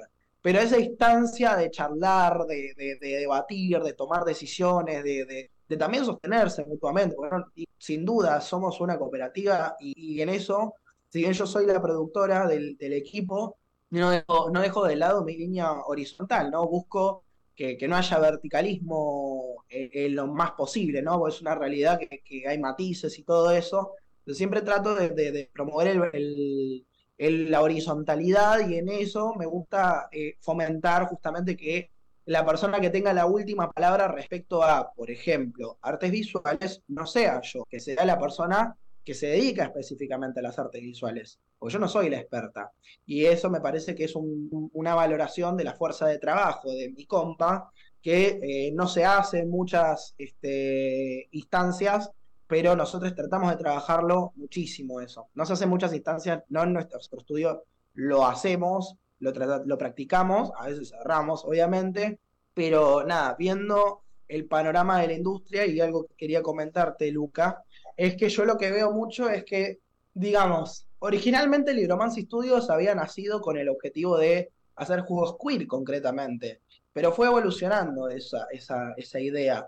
Eh, pero en esencia nunca dejamos de, tener esa perspectiva y, y un- y una de las cosas que a mí más me interesa respecto al juego este, es también ta- la motivación social que nosotros le aplicamos a- a nuestro trabajo. No deja de ser un trabajo, no va, no va, no va a dejar de ser algo que eh, no solo buscamos la reparación social, histórica y queer, sino también buscamos tener un sustento de nuestras vidas y poder laburar de esto. Este, y sin dudas una de las cosas que queremos hacer es eh, accesibilizar este tipo de juegos a personas que no tradicionalmente jugarían juegos. Este, pero por ejemplo que sí estarían dispuestas a leer un libro de Elige tu propia aventura. Entonces, hay todo un tema bastante complejo respecto a quiénes pueden, siempre, hay- siempre hubo mucho gatekeeping, ¿no? Esto de quién puede jugar, quién no puede jugar. Y creo que también históricamente los videojuegos se han construido y han evolucionado a un grado de complejidad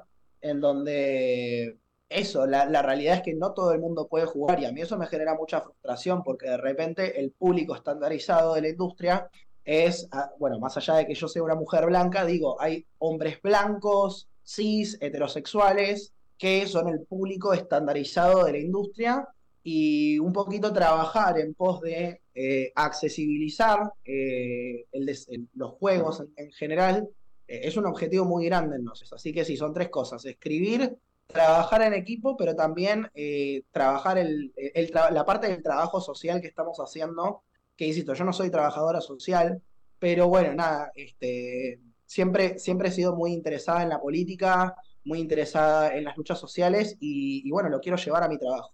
Entonces, recontra estamos en esa.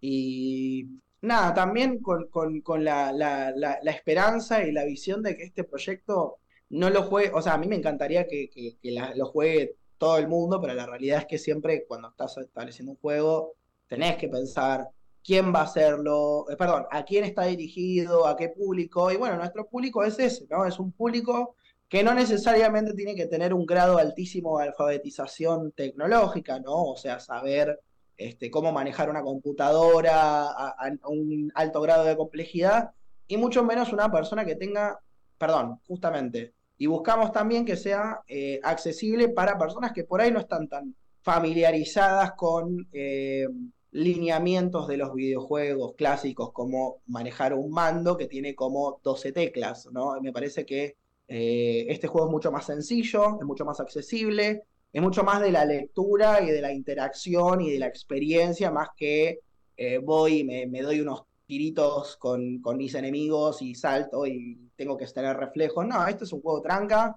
eh, o sea, no, no lo es, el tono no lo es para nada, ¿no? Pero, pero tratamos de que, de que sea un juego que sea llevadero para, para justamente que, que gente que, por ejemplo, del colectivo queer jamás pudo acercarse a un juego porque siempre le pusieron la puerta cerrada desde las comunidades gamer, por ejemplo.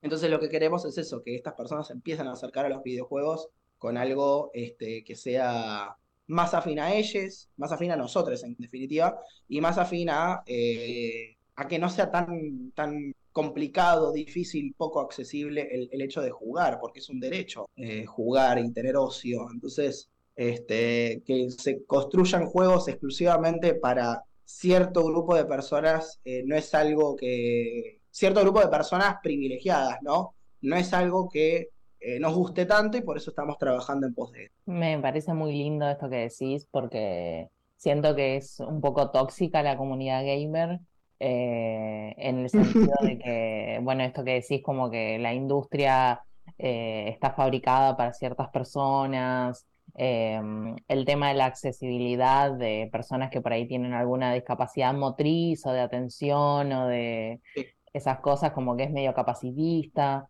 Sí, Este, total. Em, me parece muy lindo y muy importante el trabajo que están haciendo desde este enfoque. ¿Cómo es el, el trabajo en la, en la cooperativa? ¿Cómo es un, un día a día, digamos, en la cooperativa? Bien, mucho laburo de pulmón, muchísimo. Este, es hacer una inversión, por lo menos yo estoy haciendo una inversión muy profunda de mi tiempo y de mi energía y de mi, y de mi voluntad también eh, en el proyecto. Eh, yo veo que el proyecto nos dio una visión muy concreta, nos dio una... Gracias a este proyecto yo siento que estamos mucho más definidos que nunca, pero en el día a día, insisto, es mucho laburo a pulmón, es mucho eh, asegurarse de que la persona esté con la disponibilidad de trabajar, chequear los avances, al ser un proyecto a pulmón actualmente estamos buscando financiamiento, ya nos inscribimos, por ejemplo, a un premio este, hace unos días, eh, pero actualmente estamos cero pesos, ¿no? Estamos todos en la misma, no estamos, nadie está ganando nada más que la, mera satisfacción de que, eh, bueno, estamos trabajando de videojuegos y también eh, la posibilidad de que en el peor de los casos esto quede como un proyecto para el currículum, ¿no? Y en el mejor de los casos, el juego es publicado y por ahí en una de esas vende algo, este, que es lo que queremos nosotros. Nosotros estamos esperanzados de que va a ser un juego lindo, que la gente le va a gustar, de que es un juego que requiere mucho trabajo también, porque estamos hablando de la dictadura, no es una cosa sencilla para tener un abordamiento y tampoco se tiene que, que abordar a la ligera. Pero volviendo a tu pregunta, este, el día a día. Yo todos los días eh, trato de sentarme un rato eh, a dedicarle o a la narrativa o a tareas administrativas del proyecto, hacer intercomunicaciones. Eso por lo menos es mi día a día. A veces eh, tenemos reuniones, no es tan frecuente el hecho de que sea a pulmón lo que nos, lo que nos limita, entre, entre muchas comillas, es el hecho de que no tenemos eh, tanto ritmo para, para avanzar. Vamos despacito, vamos de a poquito, siempre hacemos algo, pero no podemos estar eh, una jornada laboral completa en, el proyecto diariamente, porque no tiene sentido, porque no es, no es nuestro trabajo principal. Ahora mismo yo, por lo menos, eh, me estoy dedicando a la docencia y la docencia es mi sostén también este, lo es autogestionarme. De hecho, la cooperativa, al ser una cooperativa cultural, nos permite abrirnos puertas a otras este, industrias creativas, como lo es en nuestro caso el diseño gráfico. Adelante del estudio estamos armando un taller de diseño gráfico, ya medio que está armadísimo, y bueno, ahí también vamos a estar trabajando eh, para justamente generar ese sustento para la cooperativa. La realidad es que si bien yo soy partidaria de que la salida es la autogestión, eh, también tiene un montón de desafíos, pero no hay que tenerle miedo, porque la realidad es que el cooperativismo te da la solución a eh, el problema de cómo evito que si trabajo con amigues, porque en definitiva la gente con la que trabajo son amigues o conocides con las que me llevo muy bien, ¿Cómo trabajar con amigues sin que se vuelva verticalista? Bueno, para mí la respuesta es la cooperativa, sin dudas. La cooperativa te da un poder de, escucha mutua que no te la dan otras, otros formatos este, laborales y en eso me pone muy En definitiva, y cerrando la idea, este, el día a día es un día de tratar de comunicar, tratar de ver cómo venimos avanzando, tratar de ponernos fechas, límite, estimativas de, de cómo vamos viniendo pero la realidad es que todos tenemos laburos aparte de esto y que si bien nosotros queremos que esto sea nuestra eh, planta permanente, entre comillas, la realidad es que nos va a tomar un tiempo, nos va a tomar trabajo, va a pasar en algún momento, yo estoy convencidísima de que, de que este proyecto, no solo el proyecto del juego, sino el estudio, tiene mucho potencial, eh, pero hay que elaborarlo. Y ese justamente, como te decía, es una, es una inversión eh, de, propia de, a pulmón, justamente. Dije pulmón como 20 veces ya, perdón. Bueno, así funcionan las cooperativas y los proyectos autogestivos. Eh, creo que a pulmón es la, definición más clave que, se aplica. Em, sí, sí. Me parece muy interesante todo esto porque siento que es muy importante construir espacios que nos hagan sentir cómodos, que nos hagan sentir incluidos, eh, que nos hagan sentir que estamos eh, trabajando de alguna manera para reestructurar el, sistema en el que vivimos, que es muy agresivo hacia las formas en las que construyen el trabajo. Em, entonces es muy lindo saber que existe una, aparte que no sea de capital también, porque siento que está todo muy centralizado en capital. Sí. Sí, igual tampoco, bueno, Bahía Blanca sigue siendo reporteña, igual manera, pero sí, en un tiro más o menos es un poquito más federal que, que, que Cava. Este, pero no tan federal porque sigue siendo provincia y bla. Pero, ¿sabes qué, qué me parece in- interesante? Que, bueno, justamente Libromancy nació con, con... Yo era mucho más, más joven, eh, pasaron tres años, pero este, la visión era... eh, había una necesidad de generar espacios seguros en, en el desarrollo de videojuegos. Si bien la comunidad de Bahía tuvo un trabajo muy exhaustivo de, justamente limpiar a cualquier persona que sea antiderechos, lo cual me parece resarpado, yo lo que veía es que más allá de esa, esa, ese- ese- esa limpieza, digamos, de, generar la seguridad para las personas, quería generar un espacio eh, de mayor seguridad, de complicidad, entre comillas, entre eh, el colectivo queer y por eso empezamos a armar distintos equipos. Todo empezó así, o sea, siempre era como acercarme a personas del colectivo que estén interesadas en desarrollar juegos y bueno, mandarle mecha para, para desarrollarlos justamente. Y bueno, nada, a partir de eso, este, se fue, se fue manejando, se fue avanzando sola la cooperativa, digamos, y terminamos en esta, en donde, bueno, este, la perspectiva queer nunca dejó de estar, pero ahora también tenemos nuevas perspectivas a tener en cuenta. Por ejemplo, lo más nuevo es el tema de la reparación histórica política de, de, bueno, de, de nuestro país en sí. Me parece muy lindo esto. Eh, te quería agradecer Gracias. por, por venir y compartir tu tiempo y tu experiencia con nosotros. Eh, para cerrar, eh, te quería preguntar dónde podemos eh, ver los proyectos que ya hicieron, dónde se pueden jugar los, los juegos que ya existen de la, de la cooperativa y dónde vamos a poder acceder a este nuevo juego al que están desarrollando. Bien, eh, dicto un link ahí. Eh, nos van a encontrar en libromancy-estudios.ich.io. Te lo dejo escrito en el chat por las dudas, si es que hay un chat acá dando vueltas. Sí, acá está. Eh, todavía el juego no lo liberamos, está en, en- en preproducción, no podemos eh, largarlo hasta que tengamos un buen, una buena cantidad de contenido para ir esporádicamente mostrando el progreso. Eh, te dejo el link, libromancystudios.io y también nos pueden encontrar en arroba libromancystudios. Esto es en, Eh, en Instagram. eso es en Instagram, eso es en Instagram, libromancy.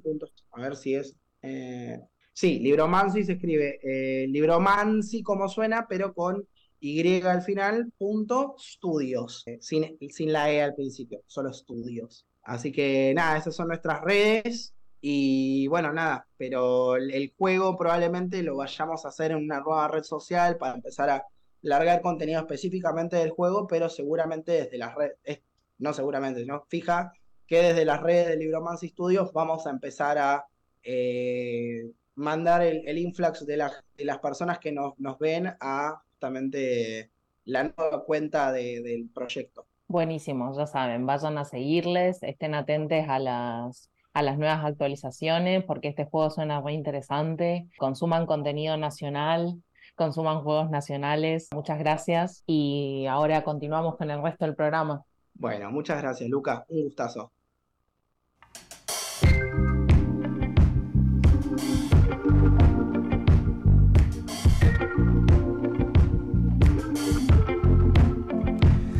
Tastes like strawberries on a summer evening. And it sounds just like a song. I want your berry and a summer feeling.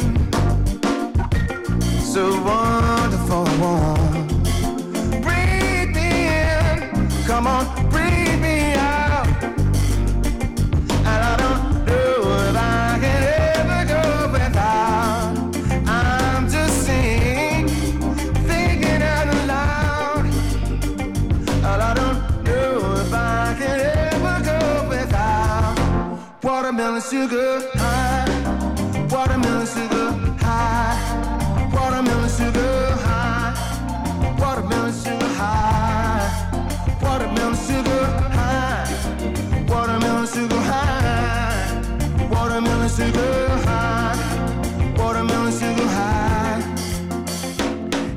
like strawberries on a summer evening. Baby, you're the month of June. I want your belly and a summer feeling. Getting washed away you.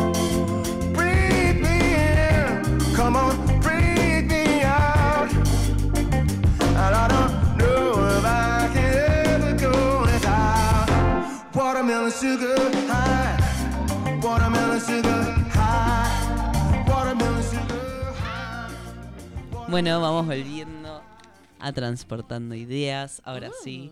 Muchas gracias, Luca, eh, Muchas por tu gracias. hermosa corte. Y Y Fran me regaló una piedrita. Estoy feliz.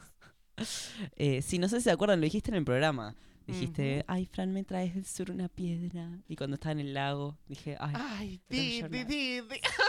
hincha pelotas, mi amiga. Y le llevo una piedra. Así que sí. ¿Seguís teniendo el auto? El auto sí, pero no puedo manejar porque me rompió el pie. Sabes que te amo, ¿no? La menos interesada, bueno, no sean así. Me encanta que la- para la gente que ahora nos está viendo por Twitch puede ver que yo soy mucho más alto ahora. Antes Sí. estaba por acá, boludo. O sea, claramente me tenés que dejar a mí la silla alta. Te estaba amamantando. Igual, ay, Dios. Esta por ahí la puedes subir igual ahora que lo pienso. Sí, pero, pero así te dejo que puedas fantasear de que sos más alto.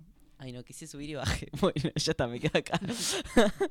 Em, sí, es un, es un tema, la estatura. Ah, eh, sobre todo en esta sociedad, ¿no? Donde se espera que los varones seamos más altos que las mujeres y... No, eso no es verdad. No, o sea, para no eso es está verdad. Blanca Nieves y los siete enanitos. que nos enseñaron que los enanitos pueden ser bastante potentes. ¿Qué significa eso? Que sos un chichón de piso, Fran. Bueno, gracias. De nada. ¿Para qué están Eh, las amistades? Bueno, antes de continuar con el programa, quería decirle a la gente, no, antes, Eh, les quería decir que, bueno, pueden escuchar eh, este programa y todos los programas de Radio Viral Comunitaria en www.radioviralcomunitaria.com, o sea, desde su computadora, teléfono, dispositivo que acceda a internet. Pueden llamarnos también Sí, pueden llamarnos. al 47854843. Repito, por última vez. 47854843. Bueno, también nos pueden escuchar descargándose la aplicación, como dije antes, de Radio Viral. Y después, eh, bueno, y en vivo también nos pueden ver por Twitch, que es mucho más entretenido para mí porque nos pueden ver, nos pueden ver acá con nuestras cositas, la compu, con los stickers. Ahí, Exactamente. la otra vez, no sé si lo conté, pero ven que tengo un sticker que dice marica. Eh, mi abuela lo leyó y me dice, ¿dice marica? Y yo como, sí. Y se quedó tipo... no me dijo más nada, pero se quedó tipo tiesa. yo tipo, sí, ¿qué tiene? Sí, sí, marica. Sí. Era como, ah. Y yo me olvido que eso es un insulto, ¿no? Como para la sociedad, tipo, qué sé yo, tipo... Sí, imagínate qué tan marica es que quería tomar mate con azúcar. Ay, sí, me encanta el mate con azúcar, pero bueno. Qué maricón de Eh, Pero también tenemos WhatsApp, que no se olviden también que tenemos Ay, el sí, nos WhatsApp pueden mandar que mensajitos. nos pueden mandar audios. Eh, ay, me olvido que no estoy matando tabú. Igual nos pueden mandar audios. También nos pueden Obvio. mandar audios por la aplicación. Y por el Instagram, que es transportando bien bajo ideas. Exactamente. Y lo que está diciendo el Twitch, dije que nos vean por Twitch, pero no dije cómo se llama, es RB Corta Comunitaria y salimos todos los jueves de 3 a 5 de la Y tarde. pueden ver esta cosita que está acá. Perdón, que está acá. ¿Qué estás queriendo señalar? Esto, que es muy bonito. Mira cómo gira. Ay, es nuevo. Muy chuchi. Me encanta. ¿Quién lo diseñó? Seguramente Mika. Por eso no hay que despedir a Mika. Lili. Ah. Ay, Mica, sí. Mica. Y le mandamos un saludo Un saludo a Lili. Que, que está acá I love you. direccionando la Exacto. radio en un excelente sentido y que más tarde vienen con Zona Género y yo me voy a quedar eh, para una entrevista para contar sobre la Uh. marcha, así que hoy todo el día hablando de la marcha. Entonces hoy me Quédense. quedo a escuchar un poquitito tu entrevista. Dale. Y bueno, volviendo un poco al hoy, eh, a lo que está Mm. Pero para, pasando. no puede leer el número de teléfono para que nos Ah, mande perdón. WhatsApp. Y pero de ahí, ahí no está. Sí, está acá. Ah, ah, lo tenés ¿Qué vos. es? Discúlpame. 11 30 05 02 36. Última vez que lo repito. 11 30 05 02 36. Así que puede mandarnos WhatsApp, llamarnos, eh, videoconferencia, no sé. Y aparecen acá atrás. Sí, sí, se pueden, se pueden hacer muchas cosas. Así que Muchas bueno, cosas. también nos pueden dar sugerencias, eh, si les gusta Yeah. el programa, nos pueden decir qué les gustaría escuchar. Estamos viendo de incorporar eh, cosas nuevas, gente nueva siempre que sea el colectivo y que Me quiera hacer cosas.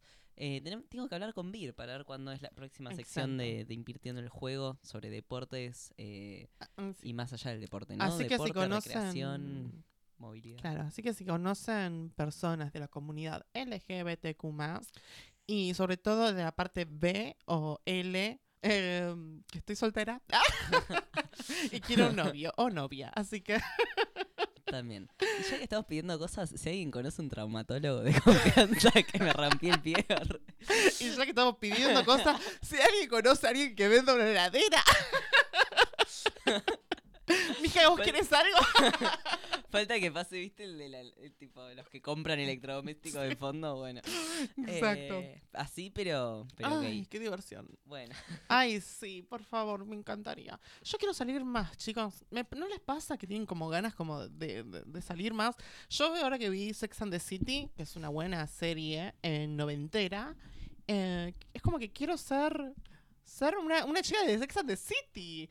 Quiero salir, quiero mis amistades, quiero hacer el reboot de Sex and the City, donde yo sé también una, una Karen. Tengo el lugar perfecto para que hagas esto. Este sábado a las 9 de la noche en Vengan Doblar ustedes, el vengan, Viento. vengan, Va a ser la fiesta de la radio. Obvio, Están todos invitados. Están todos invitados. eh, Va a durar hasta las 2 de la mañana, chicos. Va a haber comida, barra. Con que entrada a venga. mil pesitos. Sí, muy barato, Barato. realmente. Eh, a estar Porque no le estabas bueno. diciendo el precio, ¿eh? Bueno, pero era para que me pregunten llegar, y yo ahí les digo, tipo, bueno, mira que es con entrada. Igual si alguien no la puede pagar y quiere venir, nos puede Fran, escribir qué igual. feo, qué feo. Pero porque para mí lo principal es que vengan. Después si son pobres, vengan igual. ya llegar hasta acá es difícil. ¿De qué te reís? En serio. Sonó muy Vicky Vainilla. Después si son pobres, bueno. si no tenés plata. Acá Bueno. vemos a Fran votante de Miley. La puta madre. Bueno, ¿sabes qué? Yo quería hacer un programa así porque tengo un traje de dinosaurio, que es mi pijama en realidad. Ay, me pero, me, pero no puedo hacer de facho, no me sale. Pero te lo puedo prestar. Vos que sos medio dictatorial y por ahí puedes hacer. Yo. Yo soy lo más eh, libertaria posible. ¿Cómo me vas a decir Por eso, eso? libertaria. Ay, es verdad. Ay, qué horror. Ya no se puede decir libertaria. Yo ahora, ahora no puedo decir que soy libre sin sentir que estoy entrando ahí tranquilamente con, con los votantes de mi ley a abrazarnos, ¿viste? Ay, no, no. Eh, bueno. Diría besarnos, pero son todos menores de edad, así que no, obviamente no. Ay, no, no. Pero igual hay mucha gente grande. Bueno. sí, no, eh, pero son personas que no tienen, que, que tienen Alzheimer, Sí, no. pobrecitos. o Uno, sea. uno creería, uno creería que eh, los votantes de Milei no están, por ejemplo, en las facultades públicas o en no Pero sé, sí. ciertos sectores, pero sí están en todos lados. Así que por favor hablen con sus compañeros de estudio, de trabajo, de cualquier cosa y díganles. A por ver, favor, la me votas. Esto representa em, un peligro para nuestra comunidad. quiero que sepan una cosa, pedazos de cardúmenes. Que todos ustedes que están en, en pública, seguramente no pueden pagar una privada. No, Estoy muy segura que no pueden pagar una privada. Entonces, ¿qué les hace pensar que si gana mi ley, la pública no va a ser una semi-privada? Claro, aparte lo que proponen con los vouchers es lleva a la privatización. O sea, él dice que no, pero después en los países donde se aplicó vemos eso. Después, por ejemplo, eh, no sé, una chica me decía, no, es que no sé cómo voy a hacer para pagar el alquiler si gana masa. Y yo la- me quedé mirándola y le dije, yo no ¿Sos sé cómo vas a hacer. O sea, imagínate, o sea, hacemos de cuenta de que si gana mi ley el Mm. alquiler va a estar más barato, lo cual no va a pasar porque propone dolarizar, liberar el mercado, un montón de Sí. cosas que va a hacer que todo esté en dólares y más caro, ¿no? Pero bueno, pongámosle que va a bajar el precio del alquiler. Es como, vas a tener que preocuparte por pagar la salud, la facultad, un montón de cosas, vas a tener más gastos, o sea, Me da Porque ganas el de pegarle con Estado- esta piedra. el Estado no va a existir, ah, solo va a existir Sí. para acomodar la economía y que sea una manifestación ir a reprimirte. Ese es lo único que plantean que tiene que existir el Estado, lo cual es terrible. Bueno, plantean todo esto de donde hay una necesidad, nace un derecho, es una aberración. Pero y tu que amiga, ¿qué, qué, qué- qué es? ¿Tipo tuvo un accidente? ¿O No le pasó no, no, algo? es una ¿O compañera de tiene cursada. alguna cosa media rara, gustos raros como, no sé, lamer el trasero de un perro? Ay, ¿de qué estás hablando? Porque si no, no me explico cuál es eh, la necesidad de que tu amiga no tenga dos neuronas enfrente. Bueno, no, es una compañera de cursada que dijo eso de la nada. Y es una to- pelotuda. todos nos quedamos como, ¿de qué estás hablando? re Tipo, buena la maque. Sí. Y, y bueno, nada, yo estoy intentando militar igual en cada cursada, que cada vez que hablo es como, no, porque yo estoy preocupado por el país, porque si van a mi ley me van a matar. Así que bueno, por suerte la mayoría oh, de los que Tienen neuronas. Tipo, van a votar a masa. Pero bueno, hablando de gente que tiene neuronas, quería leerles el comunicado eh, de las Swifties, que bueno, ya estuvimos diciendo y pasando música de Taylor hoy. Eh, uy, se me fue la mierda. Eh, sobre, sobre la libertad avanza y sobre estas elecciones, ¿no? Las Swifties serían, a ver, para alguien que no entiende, eh, la, bueno, La Taylor Swift sí. es una cantante de pop eh, muy conocida, es yankee ella, ¿no? Bueno, Estados Y Unidos. la mejor amiga de Selena Gómez. La mejor amiga es Selena Gómez. Y eh, bueno, su grupo de fans en Argentina se denomina Swifties. Y vamos a leer el comunicado de la comunidad Swiftie Argentina. Al dar la primera opinión política en su carrera, Taylor dice: Siempre he emitido y siempre emitiré mi voto en función de qué candidato protegerá y luchará por los derechos humanos, que creo que todos merecemos en este país. Creo en la lucha por los derechos LGBTQ y en cualquier forma de discriminación basada y que cualquier forma de discriminación basada en la orientación sexual o el género está mal. Creo que el racismo sistemático que todavía vemos en este país hacia las personas de color es aterrador, repugnante y frecuente. No podemos votar, ahora vuelven a hablar las Swifties, no podemos votar por alguien que no esté dispuesto a luchar por la dignidad de todos. Ah, no, perdón, es Taylor.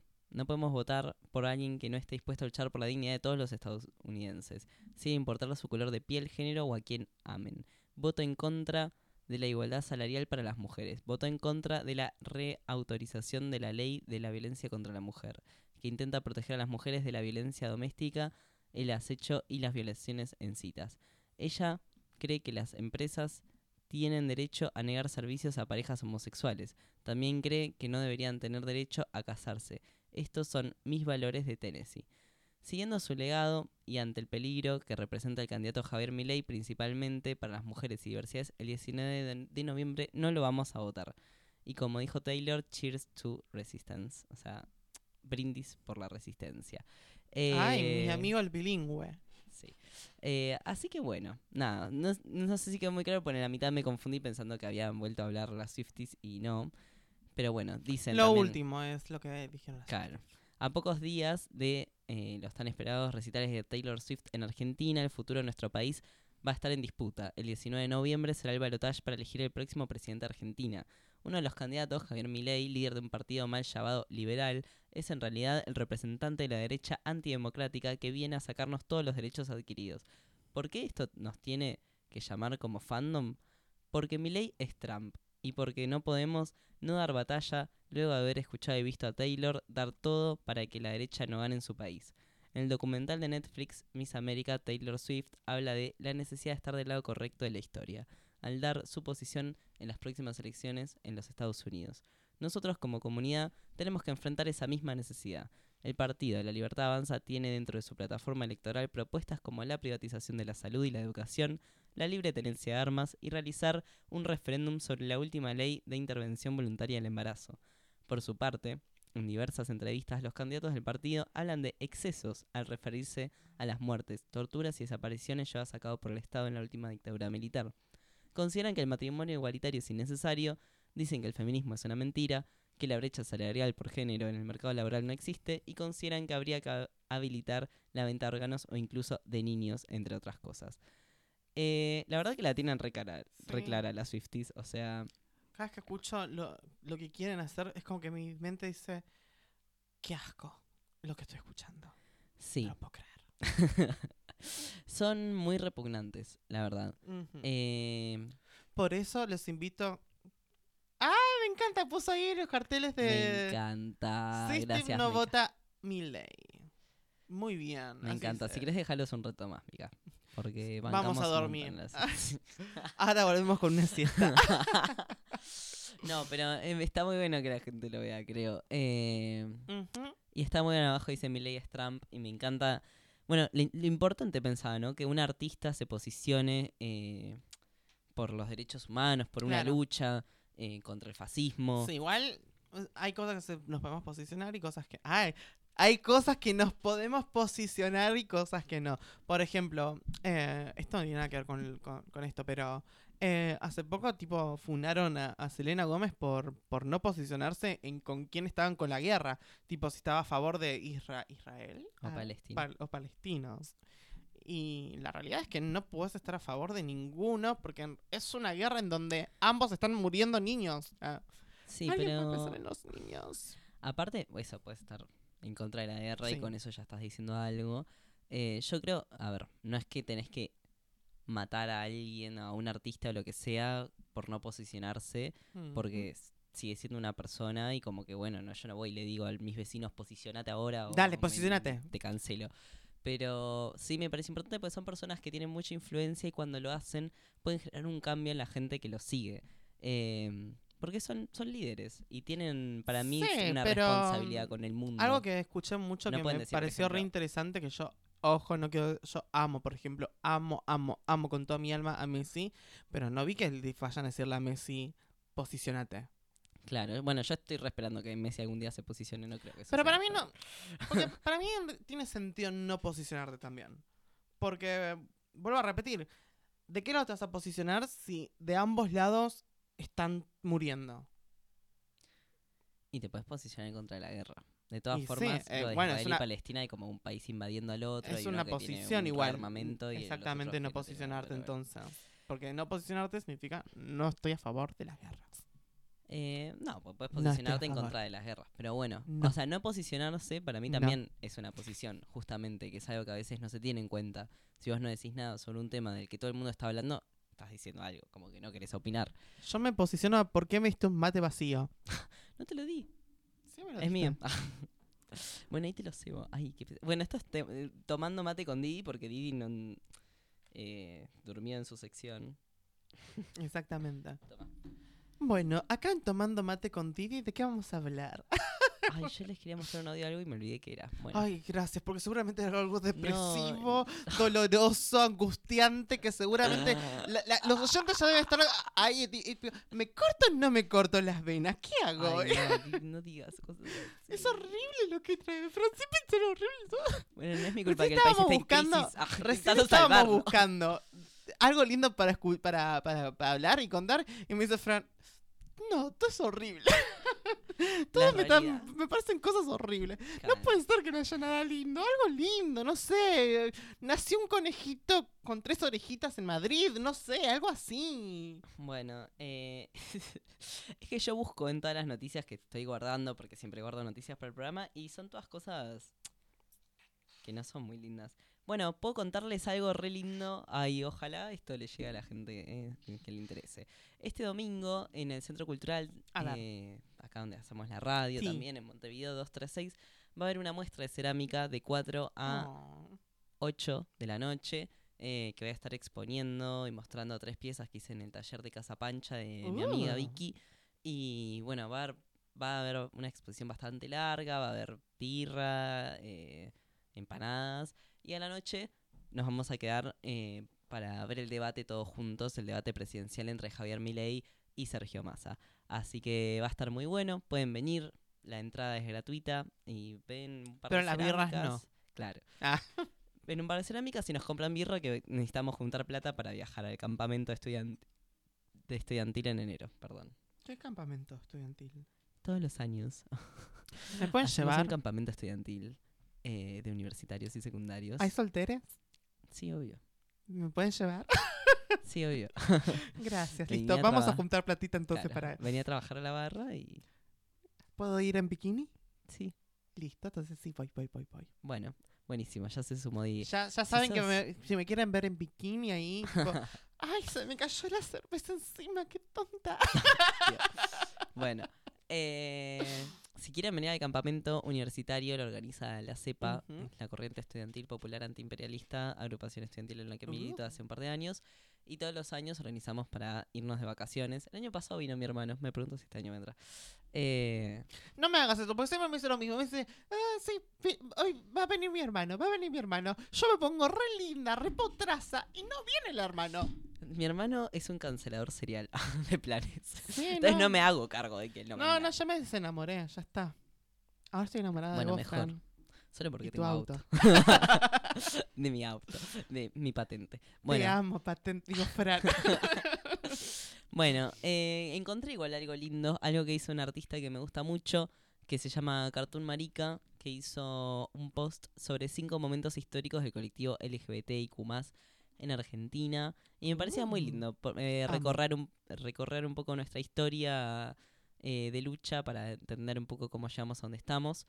Y también una película que habla justamente sobre esto, o sea, sobre la historia del colectivo, se llama Sexo y Revolución, y la van a estar dando estos días en el Gaumont, eh, el cine que está acá a dos cuadras, eh, cerca del Congreso, y que sale re barata la entrada, creo que 200 pesos, 400 pesos, una cosa así. Así que si pueden ir, vayan. eh, Y no sean hijos de la yuta, así que vayan. Sí, vayan que está muy buena la peli. Bueno, el primer momento que destaca es abril en 1984. Eh, por primera vez salen dos personas homosexuales en Argentina que lo hacían público en un medio masivo. Eh, son, se trata de Carlos Jauregui eh, y su esposo, eh, que ahora me olvidé el nombre. Ernesto. Bueno. Y su Juan esposo. Cruz. su esposo. eh, bueno, nada, eso fue súper choqueante porque nunca antes había sido pública una persona, una figura, digamos, que salía en los medios del gay. En 1984, o sea, tampoco estoy hablando hace tantos años, chiques, miren todo lo que avanzamos en tan poco tiempo. Bueno, julio de 1992, primera marcha del orgullo en Argentina. Piensen que hoy en día vamos por la número 32 Wow. eh, bueno, la primera fue en el 92 y cantaban Respeto, respeto, que caminan lesbianas y gays por las calles de Argentina. Eh, después en- incorporamos la rima. en mayo del 2006, la sanción de la Ley de Educación Sexual Integral reconoce el derecho de niñas, niños, adolescentes, jóvenes y personas adultas a recibir educación sexual integral en todos los establecimientos educativos del país, de todos los niveles, modalidades y tipos de gestión. Vamos con el cuarto momento. Julio del 2010, sanción del, matrimonio igualitario. Con la ley 26.618, Argentina se convirtió en el primer país de América Latina en aprobar el matrimonio igualitario. Mayo del 2012, sanción de la ley de identidad de género. Fue pionera en América Latina en garantizar el derecho a la identidad de género y la primera en el mundo en no patologizar a las identidades trans. Gracias. Bonus, bueno, había seis al final. Bonus, abril del 2010, el primer matrimonio lésbico. En- Oh. En abril del 2010, las primeras lesbianas en casarse fueron las activistas Norma Castillo y Ramona Cachita Arevalo, quien falleció en 2018. Mm. Y bueno, después eh, pueden aportar más momentos históricos. Eh, yo creo que estos son Sí. muy importantes, eh, muy buenos. Después están, no sé, algunos de los comentarios hablan sobre Chris Miró diciéndole a, a Mirta Legrand que ella es una mujer, eh, cosas por el estilo que creo que son muy importantes, ¿no? Bueno, entender que hoy estamos hasta acá también por todo un recorrido en, en las calles, en la organización, en la visibilización y en un montón de gente que se preocupó por pensar qué podemos hacer para vivir en un mundo más justo, libre, igualitario, con las diversidades. eh, y que no tenemos que perder eso, tenemos que usar esa fuerza para seguir avanzando hasta que realmente podamos vivir libres de violencia y de odio. Qué linda que me veo. Ah, no tiene nada que ver, pero. Bueno, Perdón, perdón, a veces me distraigo. A veces me bueno voy. si quieren ver a Didi, eh, no dije antes, Sí. pero esto lo vamos a subir después a YouTube, mira eh, en el canal de Radio Viral Comunitaria, en la lista de Transporte Unidos, o en Spotify en Radio Viral Podcast. Ahí lo pueden buscar. Y, y eso es todo lo que tengo para decirles el día de hoy. Nada, pero qué bonito, porque, porque soy. yo- ¿quién, di- quién diría que yo estudié locución para después decir. Mira qué bonita que me veo, ¿eh? Mira. Perdón, perdón, perdón. No tenía nada que ver el comentario, pero ¿qué estamos viendo ahora? Se ponían a ver una película, ¿viste? Bueno, sí, sí, sí. sí. Sí, sí, el programa de radio. Eh, sí, ya bonito. terminó, ¿no? Hacemos Eh. ¿Ya podemos ver una película? ya podemos mandar saludos. Igual sí. Me parece que sí, ya, ya es más o menos la hora de, de ir despidiéndonos. Así que Didi, no sé si No querés... me quiero despedir. ¿Por qué me estás obligando a despedirme? Bueno, Didi no se despide. No. Saludo yo y cerramos. Sí. Eh, ¿No querés saludar a nadie? No, me quedan tos para el culo. Qué hortiva, así no nos van a votar más. Ay, perdón. Ay, chiquis, quiero saludarles a todo el mundo porque la verdad ahora estoy muy feliz y muy alegre por todo lo que está pasando en la sociedad. Bueno, la vida es así, ¿viste? Uno muere, otro muere. La, la- es, la, es la vida, ¿no? Tipo, yo creo que sí. Así que muchas gracias, eh, muchos saludos. Mua, mua, mua. Mejor. Sí. Gracias. Bueno, yo le quiero mandar un saludo a Catalino que nos mandó un mensaje.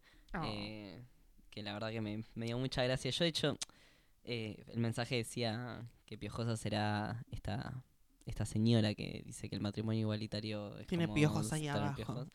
Eh, sí, eh, que.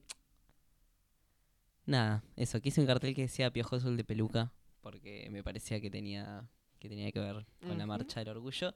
Y bueno, mandarle saludos también a todas las personas que interactúan en Radio Viral Comunitaria, que interactúan con nosotros en las redes, que nos defienden, porque a veces nos atacan. Por Sí. ejemplo, en el Instagram de Radio Viral Comunitaria subimos fotos de la marcha y, y salió gente a decir que, que es gay, que vota mi ley. Y bueno, por suerte varias le contestaron, Sí. así que nos quedamos con eso.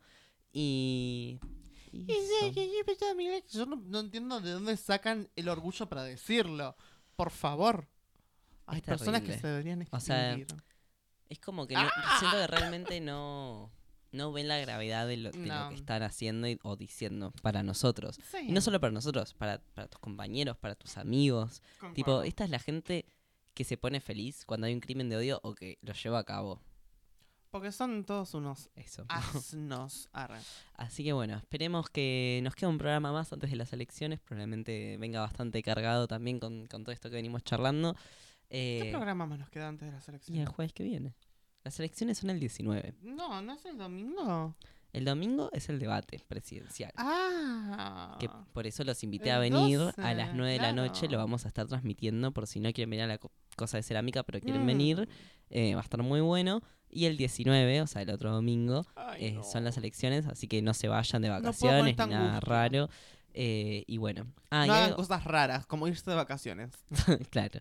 Y algo que quería decir para cerrar es que, eh, bueno, hablamos bastante de la dictadura y de Victoria Villarruel, que niega a los desaparecidos. Quería decirles que tenemos aproximadamente 400 compañeros detenidos desaparecidos eh, que fueron secuestrados solo por el hecho de ser gays, eh, lesbianas, travestis, trans, etcétera, parte del colectivo, y que no tenemos que olvidar. eh, no tenemos que olvidarnos de ellos y tenemos que tener mucha memoria y recordarlos a la hora Sí. de votar y levantar eso con orgullo también. Así que, bueno, este Y esto por fue favor, no sean ideas. no votantes de mi ley. Por favor. No meen las boletas porque es asqueroso y yo no tengo ganas de ver el miembro masculino de nadie. Sí.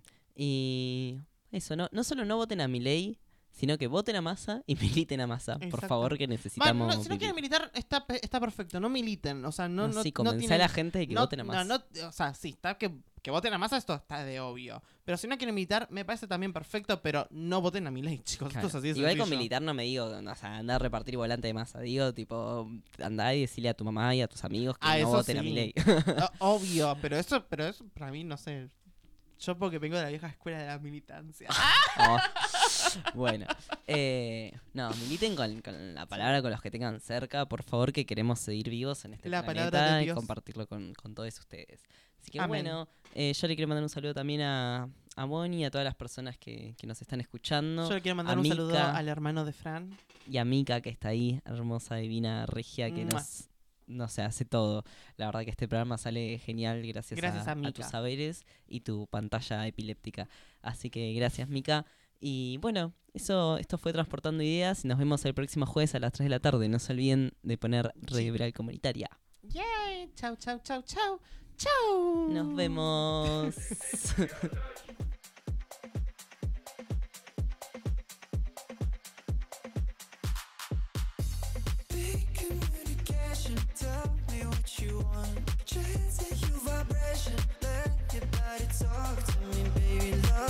you wanna show me why you've been scheming up, if you wanna trust the simulation, don't you let it break. Every stimulation, promise I can take what you wanna get, boy. You better show me why you've been scheming up. You got my heartbeat racing, my body